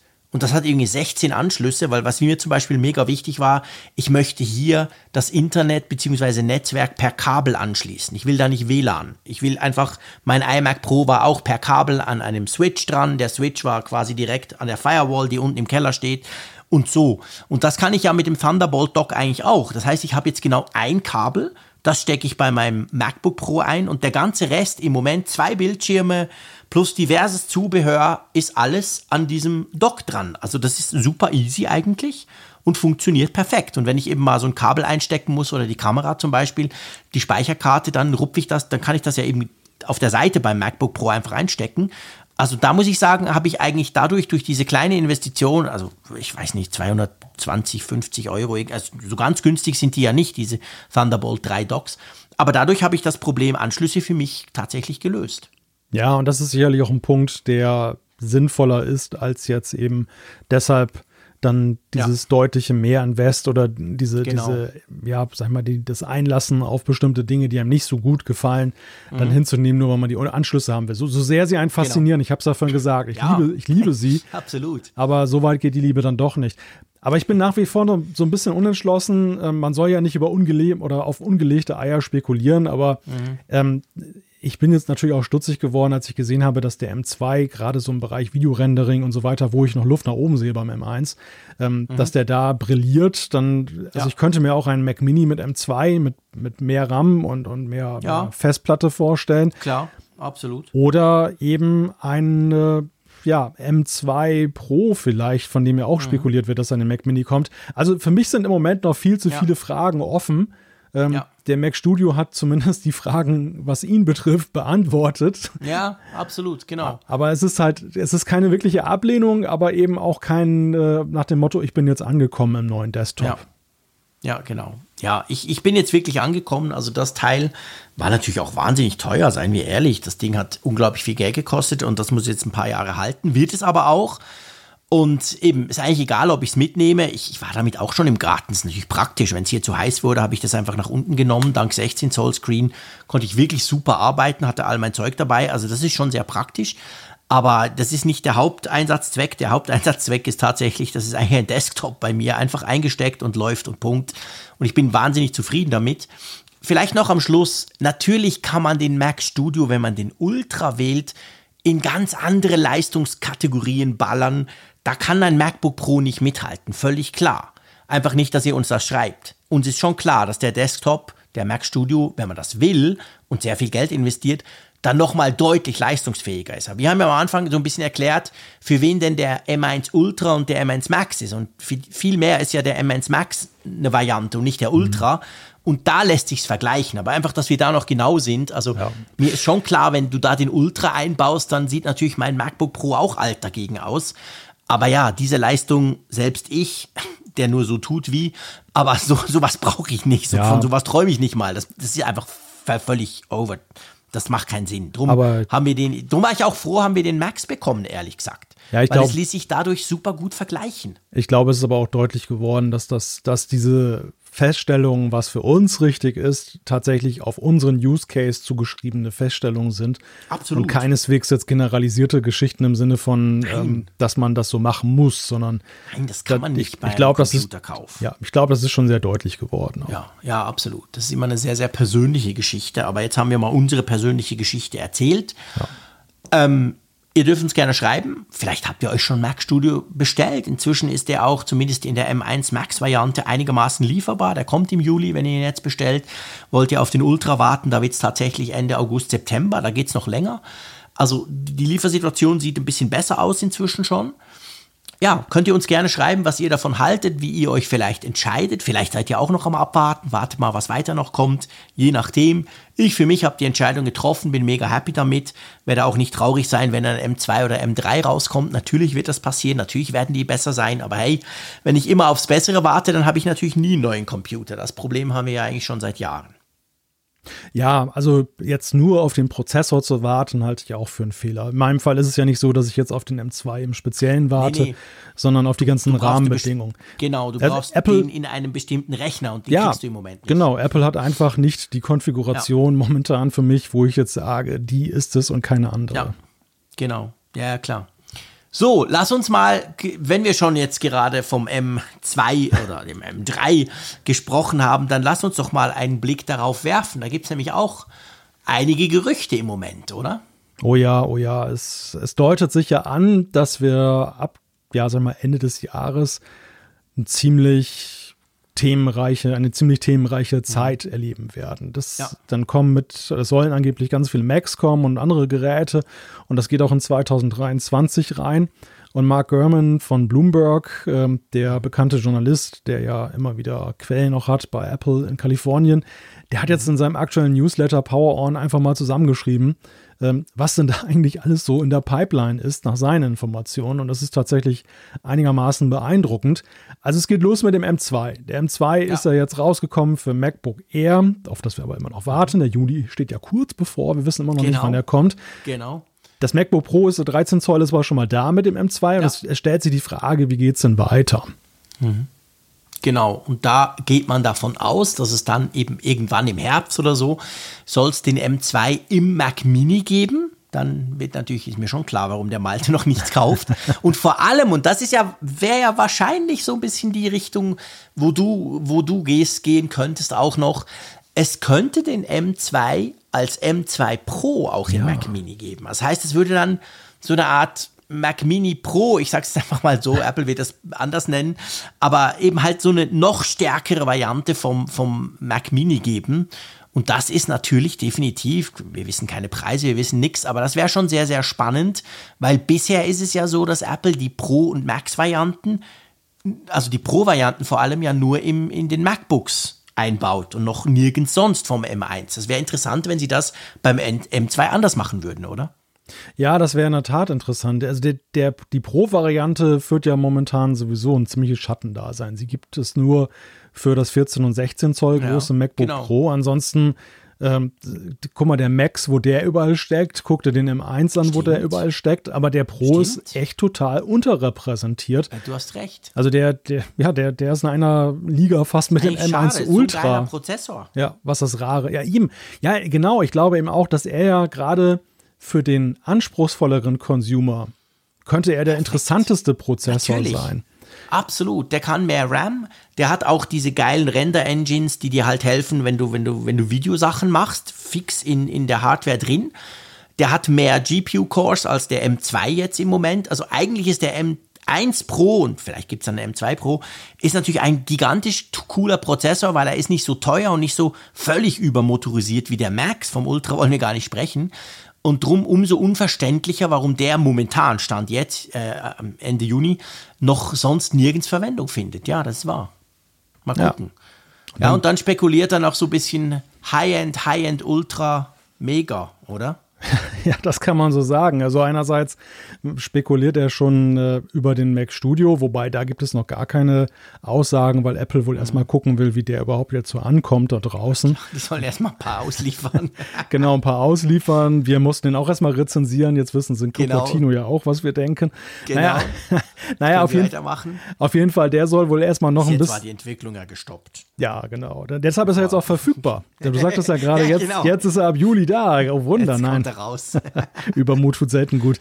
Aber ja, was, was auf jeden Fall, was ich sehr interessant finde in Görmans Ausführung ist, wir warten ja immer noch auf den Mac Pro. Und wir haben uns ja gewundert, mhm. warum der Mac Pro jetzt nicht zur WWDC aufgetaucht ist. Ja. Und er schreibt jetzt davon, dass es einen neuen Chip noch geben soll, eine neue Klasse über dem Ultra, und zwar den M2 Extreme Chip. Und das könnte dann der sein, der im Mac Pro steckt. Also sprich, der Mac Pro würde gar nicht erst mit einem M1-Prozessor antreten, sondern gleich zum M2 springen und dann mit so einer Extreme-Variante daherkommen. Was ja. hältst du denn davon?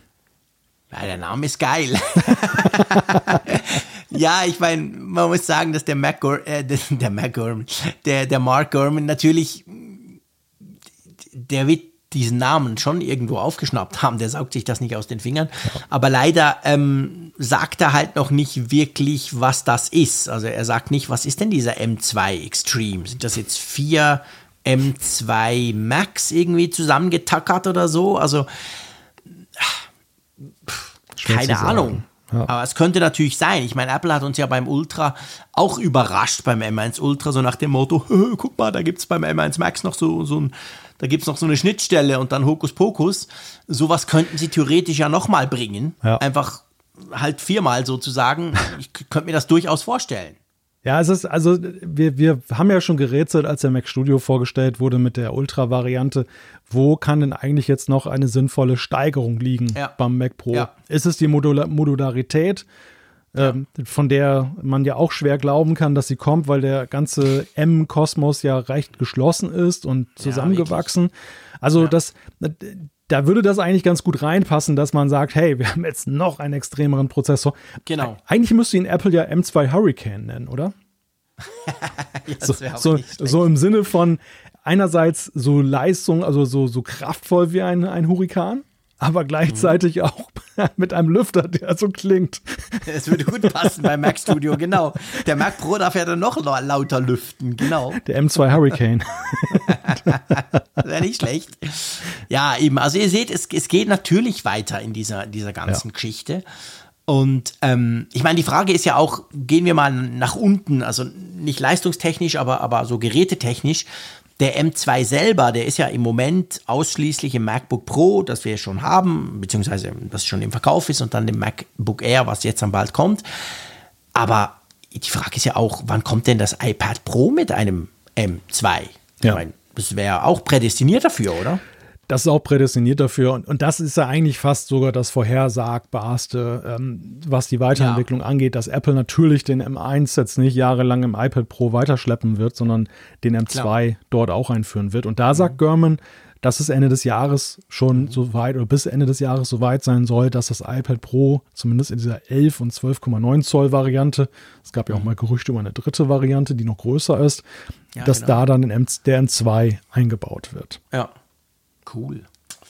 Tja, es bleibt, also ich glaube wirklich auch, dass dieses Apple-Jahr ähm, sehr, sehr spannend wird, einfach im Bereich der Macs, weil wir da halt jetzt die nächsten Schritte sehen bei diesen ja. ganzen Prozessoren. Das ja, super spannend. Und wenn wir noch ein bisschen weiter gucken, das ist so der Blick auf 2023, mhm. den müssen wir auch nicht so ganz ausführlich machen, aber German mhm. schreibt eben auch, dass der M2 auch derjenige Chip sein soll, der im Mixed Reality Headset ist, das genau. für 2023 erwartet wird. Ja.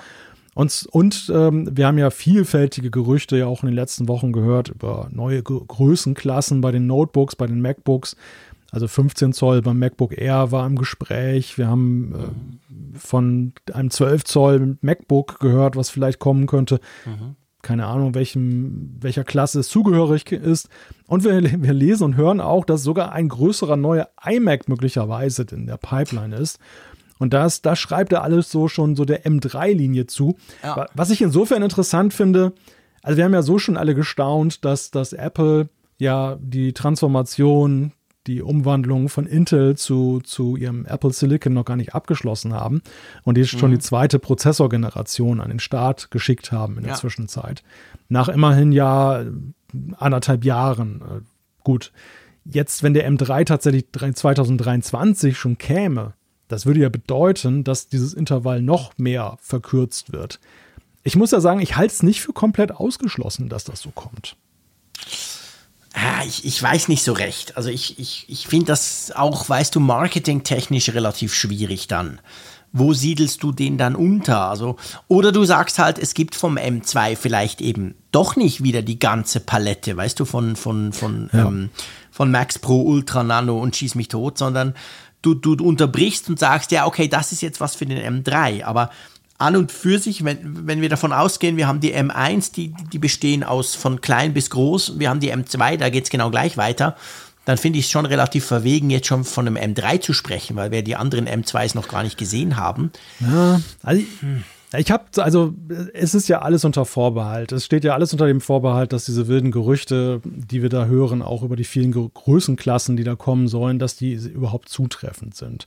Und, und die zweite Frage, und das haben wir ja bei vielen Geräten in den letzten Jahren gesehen, die Gerüchte waren zutreffend, die Geräte kamen manchmal zwei, drei Jahre später. Genau. Also oft, ja, genau. oft sickert ja auch durch, was viel später erst zum Tragen kommt ich weiß nicht, ob Görman und Ming Chi Kuo was dazugelernt haben in der Beziehung, aber manchmal habe ich das Gefühl, nein, sie, sie setzen ja, immer noch alles gleich in Beziehung zu aktuellen Produkten. Das ist genau der Punkt. Also das mal dahingestellt. Aber wenn, wenn wir jetzt wirklich dem mal Glauben schenken, dass das jetzt tatsächlich so kurzfristig so viele neue Geräte sind und die allgemeine Deutung ist ja, dass Apple, indem sie alle Größen abdecken wollen, mit einem relativ aggressiven Kurs jetzt in dieses Notebook-Segment Segment reingehen, dass sie mhm. wirklich alle Eventualitäten abdecken wollen, da, die auch mhm. größentechnisch sind, dann könnte ich es mir tatsächlich vorstellen, dass es dann auch immer gut käme bei der Präsentation von solchen Geräten, wenn sie auch bei der Performance einen relativ aggressiven Kurs fahren. Dass sie immer jedes Mal im Prinzip in der Schlagzeile sind, von wegen, guck mal, die haben schon wieder irgendwie 10% da rausgeholt aus der ganzen Nummer. Den, den, den Nutzern wird es ja am Ende weitgehend,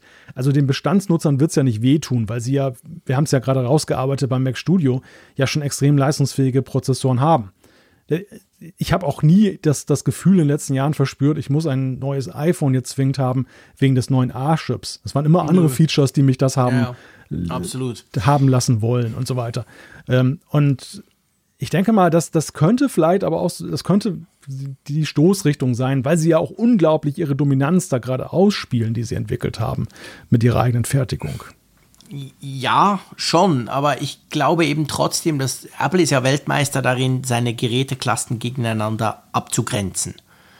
Immer so, dass du je nachdem manchmal dann eben lieber das Größere nimmst, aber im Prinzip quasi dass du, dass die einander auch eine gewisse Zeit lang nicht so fest wehtun, damit jedes noch seine Berechtigung hat. Und wenn jetzt zum Beispiel so ein 15 Zoll MacBook Air kommt mit dem M3 drin, der deutlich schneller ist als der M2 und vielleicht sogar noch schneller ist als der M1 oder viel schneller ist als der M1, dann stellt sich natürlich dann die Frage, wie grenzt du das ab gegenüber einem 14 Zoll MacBook Pro zum Beispiel? Vielleicht über die Anschlüsse, das kann natürlich sein, über den Bildschirm, der dann schlechter ist, aber rein von der Prozessorleistung aber ja. sehen wir das, sehen wir das nicht prototypisch jetzt schon mit dem M2?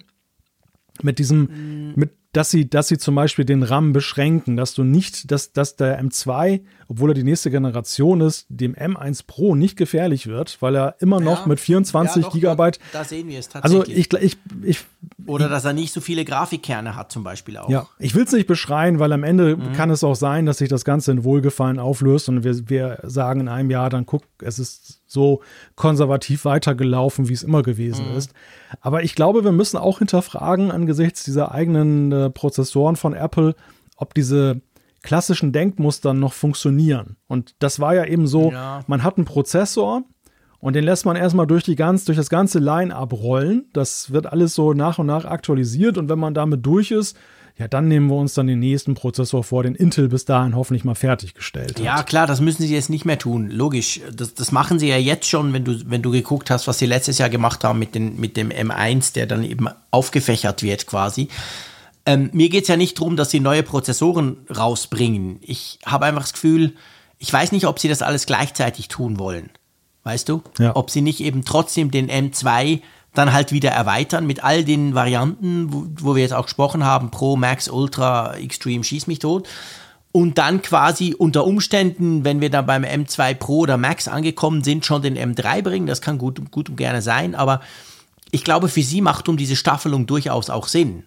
Auch wenn sie jetzt das selber vorgeben können und nicht darauf angewiesen sind, dass andere das für sie tun. Hm. Aber du, pff, lassen wir uns mal überraschen. Ja, absolut. Ich glaube einfach nicht, dass wir noch 5, 6 Mac dieses Jahr sehen. Das kann ich mir nicht so recht vorstellen.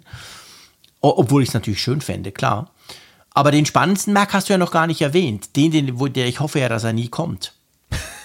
der, der, der, große iMac oder was meinst du? genau, der große iMac oder der iMac Pro, quasi also ein Nachfolger des iMac Pros. Ja, ja. Ähm, der soll ja dann vielleicht nächstes Jahr kommen. Damit ähm, schreibt er zumindest oder rechnet er auch. Und das wäre ja schon ein krasser, eigentlich ein krasser Move. Jetzt sind sie quasi weggegangen davon. Sie haben extra das Studio-Display gebracht, damit sie auch einen Mac bringen können, der da, davon abgekoppelt ist. Und dann würden sie doch wieder einen großen All-in-One. Also, ich meine, das wäre natürlich spannend. Logisch, da müsste ich mir durchaus ein paar Gedanken machen. Aber ähm, da glaube ich nach wie vor nicht dran. Ja, also und da, also im Gegensatz zu den Prozessoren, wo du sagst, das, das würdest du schwierig finden, fände ich das wirklich schwierig. Weil es letzten ja. Endes, ich meine, du siehst ja, was es mit uns gemacht hat. In welchen, welchen Zustand hat uns das versetzt? Wir haben ja, erst genau. auf diesen 27 Zöller, beziehungsweise den Nachfolger davon sehnsüchtig gewartet. Dann haben wir, ja, zwischen, zwischen nüchtern, neutral bis bestürzt äh, dann zur Kenntnis genommen, dass das All-in-One-Desktop-Zeitalter augenscheinlich endet mit diesem Apple mhm. Silicon. Äh, genau. wir suchen uns jetzt was Neues. Du hast schon gekauft, ich zitter darum kaufe aber womöglich auch binnen des nächsten Jahres und dann kommt Apple und sagt, haha, hier ist der große All-in-One-Desktop, auf den ihr alle gewartet habt. Das fände ich, also das, das, das würde mir wirklich wehtun als Käufer. ja, das wäre tatsächlich sehr, sehr schwierig. Da bin ich grundsätzlich bei dir, wobei es geht natürlich eigentlich ja nicht primär um uns. Natürlich geht es um uns. Ich, ich, ich, ja, natürlich, wir haben dann persönlich ein Problem, dass wir dann hier im Apfel ja. gegenseitig therapieren können. Aber es geht ja, es geht ja mehr, wenn du das Big Picture anguckst und auch dort passt ja nicht rein. Ich meine, ja der iMac Pro ist ja noch eine Sache. Du kannst ja so einen machen für 6000 Franken und dann mal gucken, ob den drei Leute kaufen. Aber der iMac, der größere iMac, der 27 Zoll oder, oder was er dann wird, iMac, wie willst du denn den preislich einordnen? Ja. Weil entweder muss ja dann das Studio-Display massiv günstiger werden, weil, sorry, ist ja nur ein blöder Bildschirm, der sonst nichts kann. Oder, also weißt du, allein das wird ja mega schwierig. Wo willst du den quasi irgendwo verorten? Drum, das, das sehe ich tatsächlich wirklich nicht so ganz. Ich denke schon, ich, ich denke das wirklich und ich denke das jetzt nicht, weil ich mir jetzt gerade ein MacBook Pro gekauft habe, aber ich denke schon, dass Apple sich von diesem großen, teuren All-in-One, diesen Profi-All-in-One, sage ich mal, glaube ich, haben sie sich verabschiedet. Ja, aber und ich, ich, ich glaube auch, sehen. ja, ich glaube aber auch, dass es gute Gründe gab, dass sie sich davon verabschiedet Natürlich, haben. Wir hatten, das ja, wir hatten das ja damals bei der Vorstellung besprochen. Du hast auf der einen ja, Seite diesen Nachhaltigkeitsaspekt, dass du, ähm, dass es diese Trennung, dass du die, den, den Bildschirm und den Computer separat voneinander austauschen kannst dass das mhm. vorteilhafter ist, als das ganze Gerät auszutauschen, weil du das 5K-Display tendenziell wahrscheinlich länger benutzt als den Computer. Mhm. Und der zweite Aspekt ist letzten Endes, und das die Frage stellte sich ja seinerzeit ja auch mit, mit, äh, mit, mit, mit Blick auf den, diesen iMac, der fortgesetzt wird, wie, wie soll der denn konzipiert sein? Also ist das, ja, jetzt, ein, ist das jetzt so ein Pro-Gerät? Und, und genau. wir, wir haben es ja am Mac Studio gesehen, welche Bandbreite da möglich ist letzten Endes ja, genau. an, an, an, Nutzern. Und, ja. und da erscheint mir das halt als sinnvoll, dass du dir wirklich ein M1 oder M2 Mac Mini da an das Studio-Display dranhängen kannst, was leistungsfähiger ist als ältere iMacs, mhm. aber gleichzeitig eben auch höher gehen kannst, wenn du mehr Geld genau. investierst. Aber du darfst es nicht zur Pflicht machen für alle, weil sonst äh, will das nachher keiner mehr. Genau, ja, das ist genau der Punkt. Also das, das sehe ich ganz wie du. Also das wäre dann spannend, wie das Apple uns dann quasi wieder schmackhaft machen würde. Ich, ich, fürchte, sie, werden sich, sie würden sich was einfallen lassen dazu, aber ich rechne da tatsächlich eher nicht damit. Well, auch nicht so schnell damit rechnen darf man, glaube ich, dass wir ein iPhone bekommen, was ein Apple-eigenes 5G-Modem eingebaut hat. Da gibt es offensichtlich Verzögerungen, oder? Ja, in der Tat. Also das ist zumindest die Aussage von Ming-Chi Kuo, dem Analysten aus Taiwan, der ja immer aus der Lieferkette dann berichtet. Der sagt halt, dass der ursprünglich geplante Start dieses, dieses 5G-Modems, das, das Apple selber entwickelt hat. Sie hatten ja vor einigen Jahren Intel, die, die Modemsparte genau. von Intel aufgekauft. Eine Milliarde, genau. Die übrigens ja auch in Deutschland sehr stark vertreten ist, also die in München da ihre, ihre Büros ja. und, und ähm, Research and Development Labors auch haben.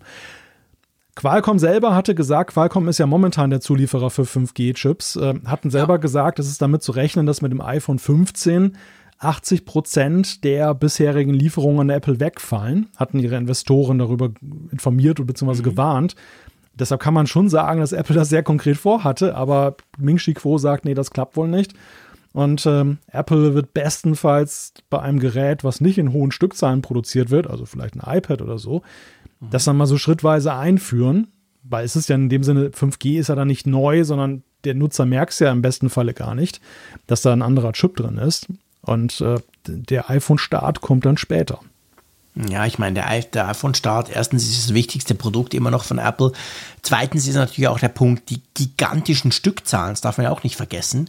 Das musst du ja auch zuerst mal hinkriegen dann. Und das ist, würde, also der Teil mit dem, ich sag's mal, mit dem Test beim iPad, der würde schon Sinn machen für mich, muss ich sagen. Ja. Das merkt ja eigentlich niemand, das musst du auch nicht an die große Glocke hängen quasi, sondern du machst das einfach mal, du sammelst auch Erfahrungen, funktioniert das wirklich, wie ist der Empfang etc. Also wir haben ja das früher auch diskutiert gehabt. Ich, ich war ja, obwohl ja Qualcomm eine wahnsinnig unsympathische Firma ist mit Knebelverträgen und, und, und Zeugs und Sachen, aber ich war natürlich grundsätzlich ja froh, als Apple gezwungen war, quasi zu Qualcomm zu gehen, ganz einfach, weil der Empfang der iPhones dadurch massiv besser wurde. Das war bei Intel immer ein bisschen ein Problem. Und ähm, all das Zeug eben, also mich wundert das nicht, dass das länger dauert, als Apple das ursprünglich geplant hatte. Also das kommt mir, weil das ist einfach eine mega komplexe Sache und es ist ja kommt ja nicht von ungefähr, dass das außer Qualcomm und Huawei, die aber die sind ziemlich abgeschnitten jetzt, ähm, eigentlich ja niemand anders gemacht hat. Intel hat es bei 5G nicht mal hingekriegt, die haben es bei 4G gemacht aber waren da, behaupte ich mal, auch qualitativ schlechter als Qualcomm. Und bei, bei, bei 5G sind sie dann gescheitert. Apple hat es dann aufgekauft. Also das ist halt schon nichts, was du einfach mal so easy peasy schnell machst. Von dem her gesehen, dass das länger dauert, glaube ich sofort. Dass es Apple aber am Schluss machen wird und will und vor allem unabhängig werden will von diesem wahnsinnig teuren Vertrag mit Qualcomm, das glaube ich auch sofort. Ja. Wir müssen einfach noch ein bisschen länger warten. Ja, da sind sie auch relativ offen, dass sie da ja, ja, ja tatsächlich in diese Richtung denken und vorpreschen. Ähm, das gehört zu den wenigen Geheimnissen, die wirklich keinen sind bei Apple.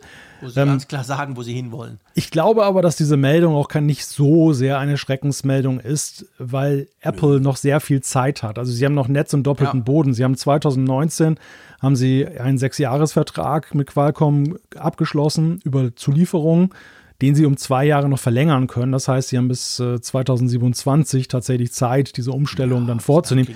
Und selbst dann Jahre. könnten sie womöglich ja den Vertrag noch verlängern. Qualcomm wird ja nun nicht Nein dazu sagen, dass sie das Klar. Apple da weiter abnimmt.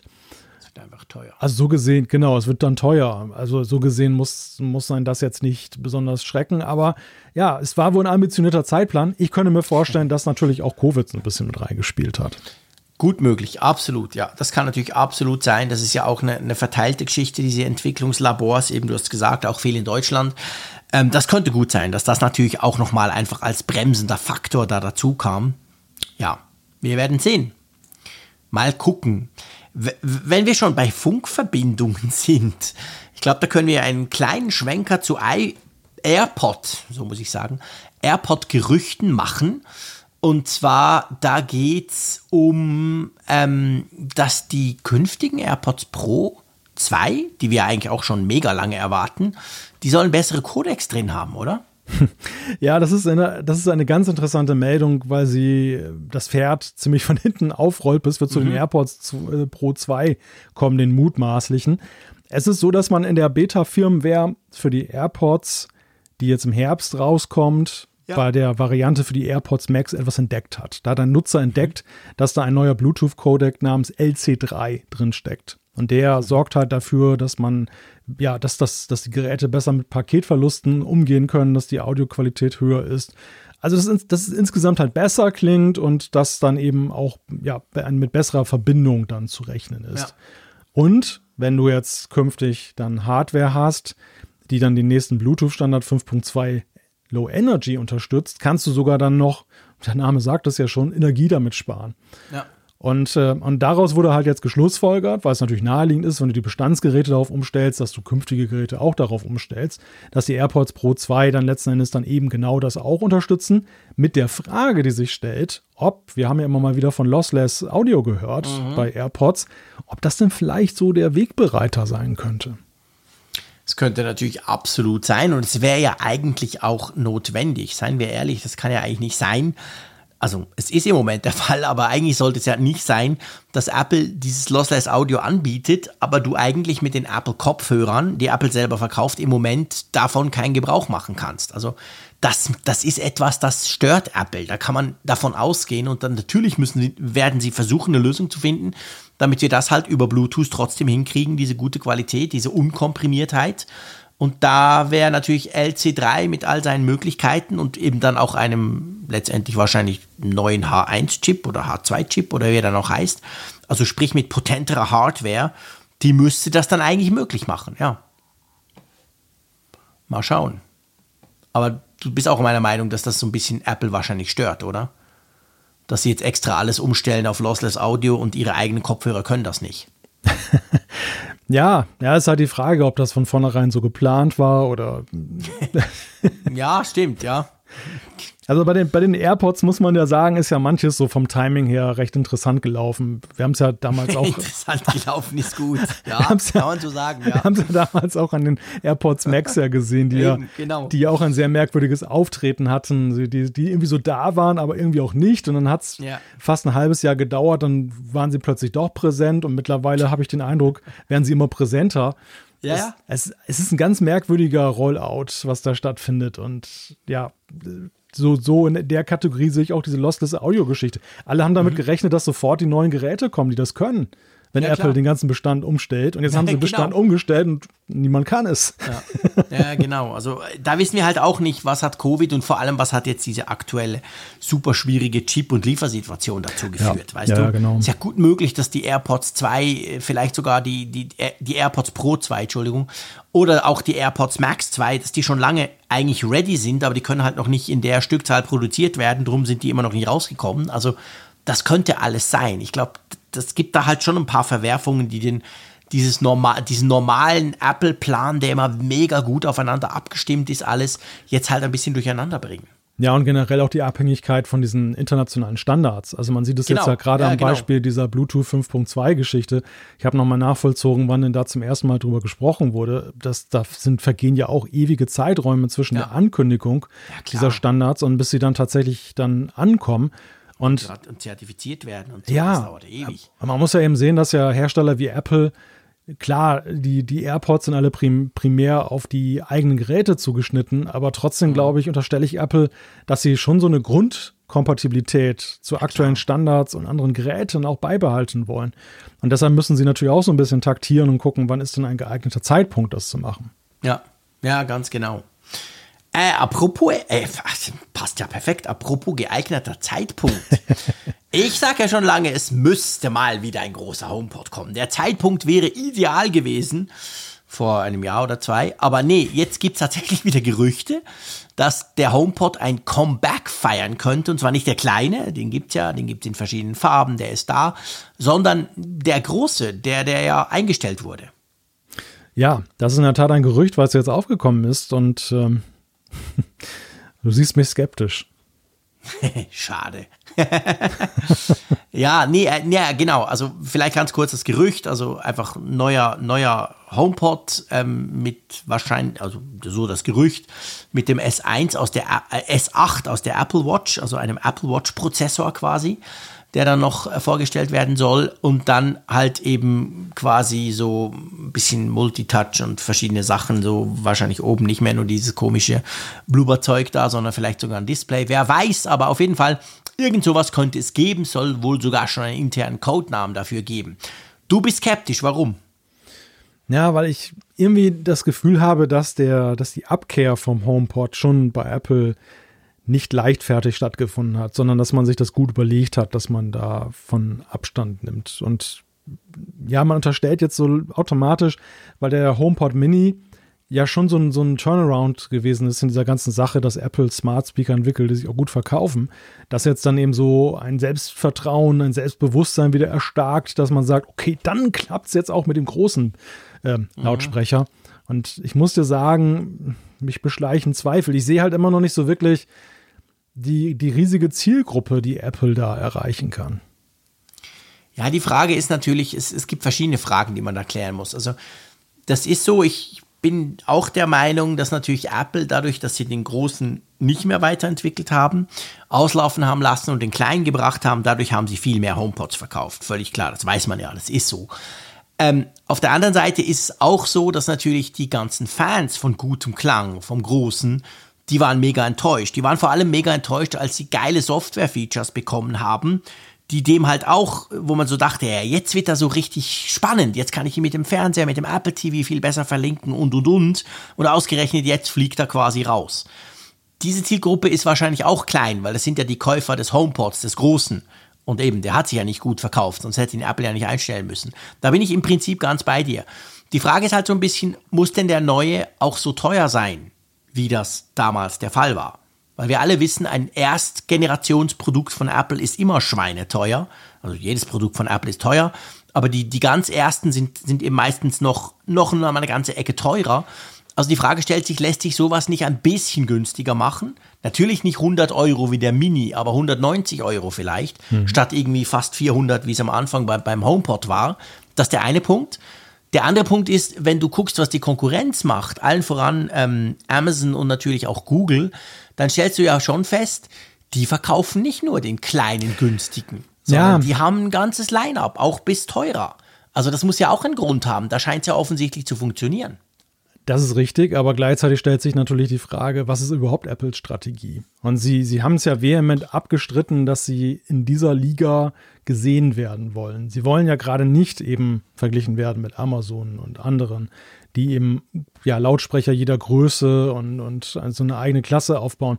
Also da müssten sie jetzt tatsächlich schon irgendwie geläutert sein, dass sie jetzt eine klarere Vorstellung haben, was sie machen wollen. Ich kann dir auch beim ja. HomePod Mini ehrlich gesagt nicht wirklich sagen, was der ist, außer dass er halt schön günstig ist und einen schönen Klang hat und dass du ihn dann halt gut hinstellen kannst. Aber ist er ein ernstzunehmender Smart Speaker geworden?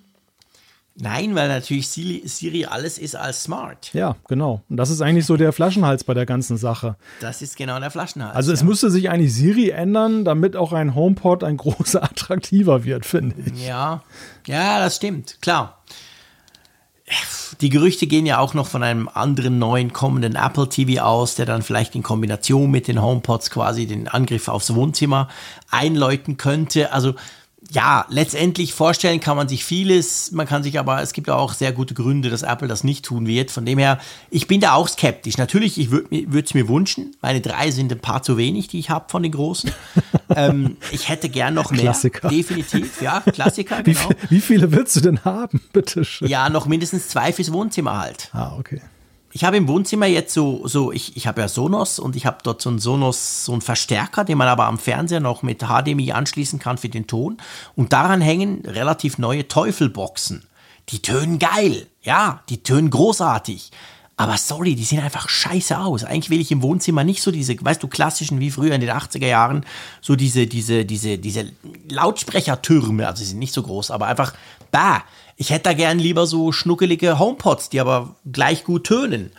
Aber ich bin natürlich eine sehr, sehr begrenzte Zielgruppe, auch wenn ich paar noch kaufen würde, Apple. Drum, ähm, ja, eben. Also ich, ich kann mir das auch nur vorstellen, wenn Apple damit eine Strategie hat, wie sie eben wirklich das Wohnzimmer erobern wollen, weißt du? Ja. Noch so ein bisschen mehr, als sie das jetzt tun. Dann könnte das zumindest das könnte funktionieren. Ob es dann wirklich funktioniert, weiß ich nicht. Aber ob ja. Apple das überhaupt will, das ist natürlich die ganz große Frage. Also so wie es für mich klingt, ähm, würde es so auf der Welle reiten, die wir jetzt bei verschiedenen anderen Sachen gesehen haben, dass Apple so in Anführungszeichen Publikumslieblinge zurückholt. Ja, so wie sie es ja auch genau. beim iPhone 13 und 12 Mini gemacht haben, wo ja auch mhm. sie dem Wunsch entsprochen haben. Es wurde laut geklappert und dann kam das Gerät und ja, wir sehen ja schon, dass sich da doch sehr dann Unterschiede auftun, dass die Frage, mhm. gibt es wirklich eine Existenzberechtigung noch für ein Gerät, sich sehr wohl stellt, auch wenn sie Publikumslieblinge sind. Und wenn das halt ja. zusammenfällt positiv, dann kann das ein großes, tolles Comeback geben. Aber beim, ja. Home, beim HomePod so, so sehr, ich kann, ich kann ja deine Liebe zum HomePod nachvollziehen. Ich hatte ihn ja auch mal hier im Test und auch Stereo. Das natürlich ist das eine ganz andere Liga als der HomePod Mini. Und mhm. ähm, der, der Ton ist einfach super. Und es ist natürlich auch klasse, so diese Integration in das Ecosystem von Apple mit Airplay und allem drum und dran. Gar keine Frage. Trotzdem glaube ich, dass wenn man den, den HomePod jetzt wiederbringt und er schwimmt in der gleichen Situation wie jetzt der sein Vorgänger, dass, dass es trotzdem nicht zum Erfolg, zum Erfolg so werden kann. Es muss sich irgendwie elementar etwas ändern. Es muss irgendein ja. Use Case geben oder Absolut. Siri muss ganz neu gemacht werden. Irgendwas muss ja. passieren. Ich bin da, ich bin da ja ganz bei dir, weißt du, und ich mache auch nicht den Fehler, dass ich meine Begeisterung und die von ein paar, die ich kenne, also sprich letztendlich die, die Bubble, dass ich die für die Allgemeinheit halte. Da muss man ja immer wahnsinnig aufpassen. Nur weil wir jetzt oder ich jetzt zum Beispiel konkret diverseste Leute kenne, die den sofort kaufen würden, das ist halt die, die fricksche Twitter-Whatever-Bubble. Und die sind offensichtlich eher so ein bisschen audiophil. Aber das ist nicht die große Masse, sonst gäbe es den ja immer noch offiziell von Apple. Also ich weiß, ist mir alles bewusst, klar, völlig. Aber es wäre halt schon geil. So, komm, schnell weg von dem. ähm, ko kommen wir noch zu, zu, zum iPad, einverstanden? Wir ja. überspringen ein Thema, das können wir ein anderes Mal auch noch bringen. Ähm, und zwar geht es ja drum, wir hatten ja HomeKit, wir haben ja iOS 16, das jetzt kommt, ganz neue Home-App und HomeKit etc. wird da erweitert mit Mather und Schieß mich tot. Und da war ja eine der vielen Nachrichten drumherum, war ja, oh, das iPad kann nicht mehr als HomeKit-Hub ähm, genutzt werden. Ein Thema, das mich auch völlig kalt gelassen hat, weil ich dachte, wer nutzt denn bitte ein iPad als HomeKit-Hub? Oh. Aber ähm, ja, so ganz ähm, kategorisch ausgeschlossen scheint es doch nicht zu sein, oder? Nein, also das ist eigentlich eine pragmatische Antwort Apples, die, glaube ich, gut ankommt, weil da auch keiner zu hohe Erwartungen hatte. Also den, ich glaube, den iPad-Nutzern, die das verwenden, war schon mehrheitlich klar, dass weil zum Beispiel der, der Funkstandard Thread nicht unterstützt wird, da, weil ähm, auch andere Faktoren nicht gegeben sind, dass das iPad als Home Hub nicht gleichwertig sein wird wie mit einem aktuellen Apple TV oder ähm, dem, dem HomePod Mini. Einfach vor dem Hintergrund, dass äh, die, dieser neue übergreifende Standard Matter gewisse Voraussetzungen hat. Aber was weiterhin möglich ist, ist halt, dass man das iPad so, wie man es jetzt benutzt als Home Hub, einfach weiterverwenden kann. Also wer mit diesen Einschränkungen leben kann, muss jetzt nicht irgendwie umrüsten, sondern kann weiterhin sein iPad, zum Beispiel das Wohnzimmer-iPad, dann dafür einfach nehmen. Hm. Ja, okay. Egal. Ich, ich weiß jetzt nicht, ob ich das fast nochmal auftun will. Ich frage mich einfach, was macht denn das für einen Sinn, eigentlich so ein iPad dafür zu nutzen? Inwiefern? Ich meine, wofür brauchst du HomeKit? Das ist ja Smart Home, oder? Ja, ja. Und Smart Home wird ja eigentlich nur dann smart, wenn du es halt, ja, von unterwegs, wenn du, wenn du halt ein bisschen mehr machen kannst als nur in deinem einen Zimmer, mhm. oder? Und dann stelle ich mich schon so ein bisschen die Frage, wenn du das aber tun willst, ich meine, der Apple TV, der war eine Hürde, weil der ist einfach sauteuer, gebe ich zu, immer noch. Der, durch den HomePod Mini wurde das Ganze ja deutlich günstiger. Da kannst du jetzt unter 100 Franken, Euro, was immer, kannst du so ein Teil kaufen, der kann noch ganz viel, aber plus er ist eben auch eine Zentrale, die dann immer läuft, wenig Strom braucht und dein ganzes HomeKit-Zeug steuert. Und drum, ich, ich weiß nicht, also hast du dann einfach so ein iPad und das läuft ja. dann halt immer und das ja. steckst du einfach immer ein, musst du dran denken, sonst ist dein HomePod, äh, sonst ist dein HomeKit, also dein Smart Home weg, wenn du das dann quasi mal vergisst und dann ist der Akku leer und das wird dann einfach so genutzt oder oder ich, ich weiß, ich, ich glaube, ich der, wahrscheinlich zu lange Apple TVs. Ich hatte das nie im Einsatz, das iPad dafür. Ich finde schon, dass ein iPad äh, ein sinnvoller Home Hub ist, weil es ist ja so, dass es ja nicht wenige Leute gibt, die ein iPad zum Beispiel jetzt nur im Haushalt nutzen und gar nicht mit mhm. rausnehmen. Und dass, ja. dass sie eigentlich auch immer, es hat eine sehr langlebige Standby-Zeit vom Akku her. Ähm, die Leute nutzen es so als Sofa-Device und haben, halten es auch immer irgendwie aufgeladen, dass, dass, sie das, dass mhm. es nicht dann leer läuft. Und ja, das, wenn du als Nebeneffekt dann eben, du hast da zwei Nutzungen bei diesem Home Hub. Das eine ist die von dir erwähnte Fernschaltung, dass du von außen mhm. auf deine HomeKit-Geräte zugreifen kannst. Genau. Der zweite Punkt, den ich glaube ich griffiger finde, gerade mit dem iPad, ist eben die Möglichkeit, Automationen überhaupt zusammen mit den HomeKit-Geräten eben abzufahren. Das geht nur, ja, wenn du stimmt. eben so einen Home Hub hast. Und für so einen Zweck ist das ja durchaus vollkommen ausreichend. Und ich glaube einfach, also das ist so ein bisschen die, die ja, Einsteigerklasse oder für diejenigen, die sich nicht durchringen können, ganz so ins Ecosystem von mhm. Apple einzutauchen, dass sie halt ohne dann eben das Apple TV. Genau, richtig, genau. Dass ja. sie dann eben trotzdem ja. diese Vorteile genießen und äh, aber nicht extra ein Gerät noch kaufen müssen, weil sie so ein iPad ja aus wahrscheinlich anderen Gründen dann noch rumliegen haben. Ja. ja, okay. Ja, nee, das macht natürlich schon Sinn, da hast du recht. Gut. Also gut, dann können die das ja auch weiter nutzen. Thread müssen sie ja nicht, äh, Matter und so müssen sie nicht zwingend nutzen. Ich fand es ja sehr schön, wie Apple das formuliert hat. Das muss man an der Stelle vielleicht nochmal kurz sagen. Das äh, funktioniert leider nur im Englischen, aber sie haben gesagt, ähm, iPad can still be a home hub in iOS 16 as long as the new HomeKit features don't matter to you. was ja, was ja. ja heißt, solange sie Haben Sie das selber so gemacht oder war das einfach die, die Überschrift vom, vom Benjamin auf 9 to 5 Mac? Nein, das ist ja, das 9 to 5 Mac hat das ja nur berichtet von The Verge und The Verge hat ja ein Statement gekriegt von, von, von Apple. Ich weiß nicht, ob, ob das da so wörtlich war oder ob, ob The Verge das da reingebracht ist geil. hat. Das könnte von dir sein. Du bist ja auch so ein Überschriftendreher. das muss ich nochmal nach, muss ich noch mal nachgucken, ob das jetzt. As long äh, as the new HomeKit feature don't matter to you. Und Matter ist der neue Standard, den du eben natürlich mit dem iPad nicht kriegst. Ja, es sieht, aber es sieht, es sieht doch so aus, als wenn das 9 to 5 Mac äh, geschaffen wird. Guck gerade, ja, ja. Ich dachte nämlich schon, dass Lies sich hier langweiliger. So richtig knackige, ja, sie garantiert, ich meine, Apple macht doch nicht solche knackigen ähm, Quotes. Sorry, also die sind meistens eher langweilig und, und, und sehr allgemein. aber das ist schon, das ist schon sehr, sehr cool. Er funktioniert nur im Englischen, aber das, das ist wirklich, ist geil, weil der Standard Matter heißt und, und ja, wenn es ja. keine Rolle für dich spielt, sagst du ihm auch, Einfach doesn't matter to me. Das ist großartig. Wir verlinken natürlich das alles in den Show Notes. Da könnt ihr das im Original sozusagen nachlesen. So, ja, wir sind ein bisschen länger geworden. Aber Etwas. Komisch auch, wer hätte das gedacht, wenn wir mal einen Test machen, dass das dann so lange dauert.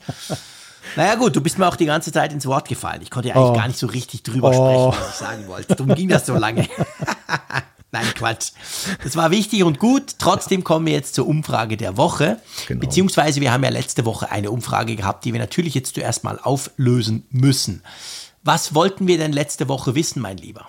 Ja, wir wollten von euch wissen, ob SharePlay für euch von Interesse ist. Also die Funktion gemeinsam über ein Videotelefonat. Ich viel Feedback bekommen dazu. ja. Genau. Wir waren ja eher skeptisch und ich glaube, man darf sagen, damit waren wir nicht allein. Rund 2000 Leute haben mitgemacht von euch da draußen und 67 Prozent davon haben auch gesagt, nö. Ist die Funktion SharePlay für dich von Interesse? Nein. Wie geht's weiter? Wir haben 20, die sagen vielleicht, also wahrscheinlich noch nicht ausprobiert, aber boah, vielleicht. Und dann 8 Prozent, die ganz klar sagen ja. Fünf, die weiß nicht. Also, ja, ist jetzt, glaube ich, nicht nur bei uns jetzt nicht so die, das Mega-Feature, oder? Man könnte sagen, dass die Funktion noch nicht so ganz angekommen ist bei den Nutzern. ja, noch nicht so ganz. Zwei Drittel sagen nein. Mhm. Ja, genau. Da muss Apple noch ein bisschen Überzeugungsarbeit leisten, ein wenn wenig. sie wollen, dass wir das alles nutzen. Ganz ein wenig, wenig, ja. Genau. Ja, jetzt hat damit auch nicht geholfen in der letzten Folge, gebe ich zu, aber das ist auch nicht unser Job. So, wir naja, wollen gut. jetzt von euch. Wir haben, bewusst, wir haben Bewusstsein überhaupt erstmal geschaffen für die Funktion. Genau, ich. wir haben überhaupt, dass ihr überhaupt mal Nein klicken könnt, weil ihr wusstet ja vorher gar nicht, was das ist. Genau, stimmt. So rum kann man es auch drehen. Aber wir haben natürlich eine neue Frage, die zu einem aktuellen Thema passt. Genau, und zwar, ja, man hat es ja schon herausgehört, wir sind unterschiedlicher Ansicht, was das Comeback des HomePods angeht. Nicht wir, nur beim Comeback des HomePods, aber da auch, genau. und wir stellen jetzt einfach mal die Frage, wie seht ihr das? Sollte der große HomePod ein Comeback feiern? Und dann gibt es ganz einfach die Möglichkeit zu sagen ja, nein oder natürlich weiß ich nicht, keine Ahnung. So, bin ich mal gespannt. Mal gucken, wer da Team Frick ist und wer Team Malte ist. Ähm, ja, wir kommen zum Feedback und natürlich machen wir noch Feedback, völlig egal, wie weit wir da hier schon in der Zeit fortgeschritten sind. Ähm, und zwar, jetzt muss ich den richtigen Tab finden, sorry. So, genau. Möchtest du mal das vom Sven, weil das, Sven, ja. das, das, vom Sven steht wirklich, muss man sagen, absolut stellvertretend für, ich habe jetzt vorhin noch gezählt, ich glaube 15 Zuschriften, die wir genau mhm. zu dem Thema bekommen haben. Alle lustigerweise mit der gleichen Lösung. Ja, insofern steht sie wirklich für all diese Zuschriften, die wir da haben. Es ging um diese Frage, die wir beim letzten Mal im Feedback hatten mit dem Laden des MacBooks. Und da schreibt Sven, nachdem ihr letzte Woche über das optimierte Laden beim MacBook gesprochen habt, habe ich in den vergangenen Tagen vermehrt darauf geachtet, ob mein MacBook tatsächlich anfängt, mein Ladeverhalten zu erlernen und bei 80% Ladung das Weiterladen einstellt. Ich habe seit ein paar Wochen endlich das Studio-Display, an dem mein MacBook an Homeoffice-Tagen praktisch den ganzen Tag angeschlossen ist. Leider lädt es darüber immer bis 100%. Ein optimiertes Laden konnte ich noch nicht feststellen, da ich etwas ungeduldig bin. Grüße an Jean-Claude. Habe ich mich nach Alternativen umgesehen und bin auf die schöne App Aldente Free gestoßen. Mithilfe dieses in der Freemium-Variante kostenlosen Tools kann man die gewünschte Maximalladung einfach einstellen. Wichtig ist allerdings, dass man zuvor bei den macOS-Systemeinstellungen Apples optimiertes Laden deaktiviert. Das MacBook hört dann bei 80% aufzuladen. Braucht man mal einen vollgeladenen Akku, muss man die App nur kurz deaktivieren.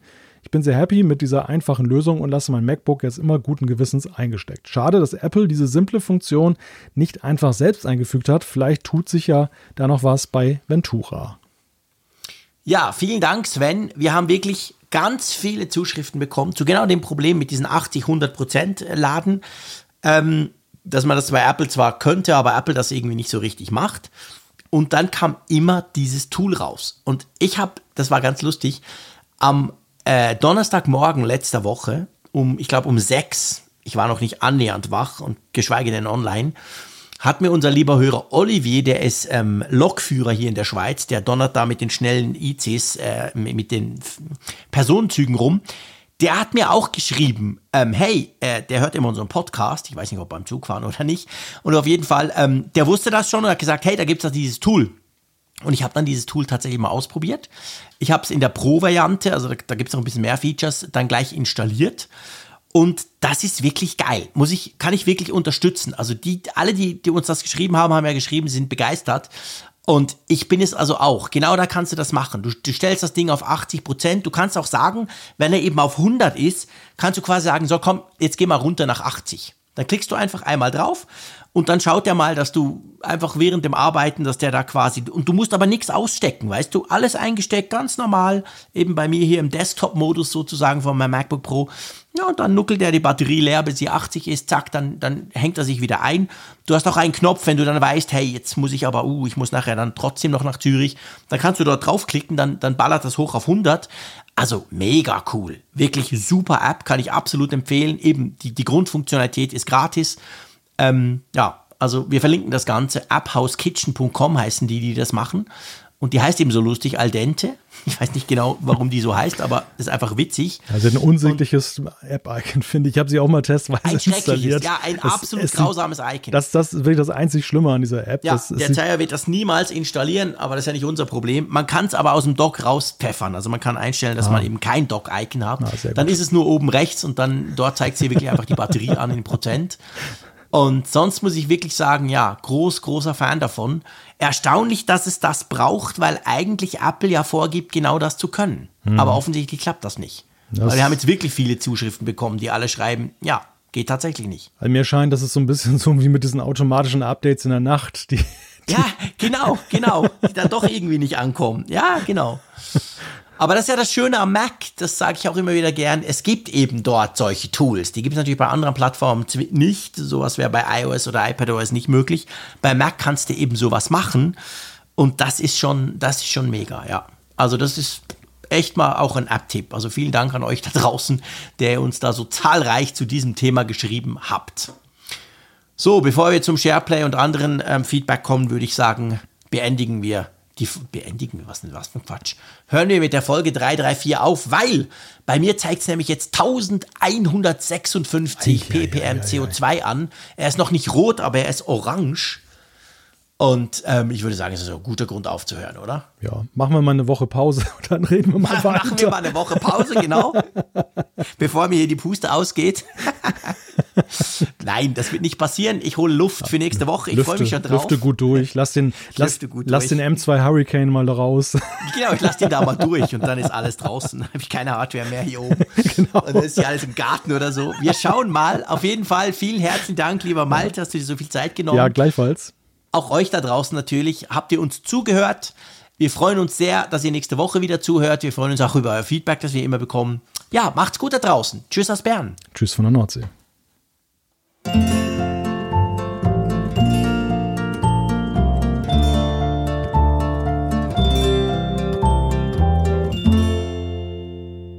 Immer auf Empfang mit Funkgerät, der App zum Apfelfunk. Lade dir jetzt Funkgerät für iOS und Android kostenlos im App Store und bei Google Play.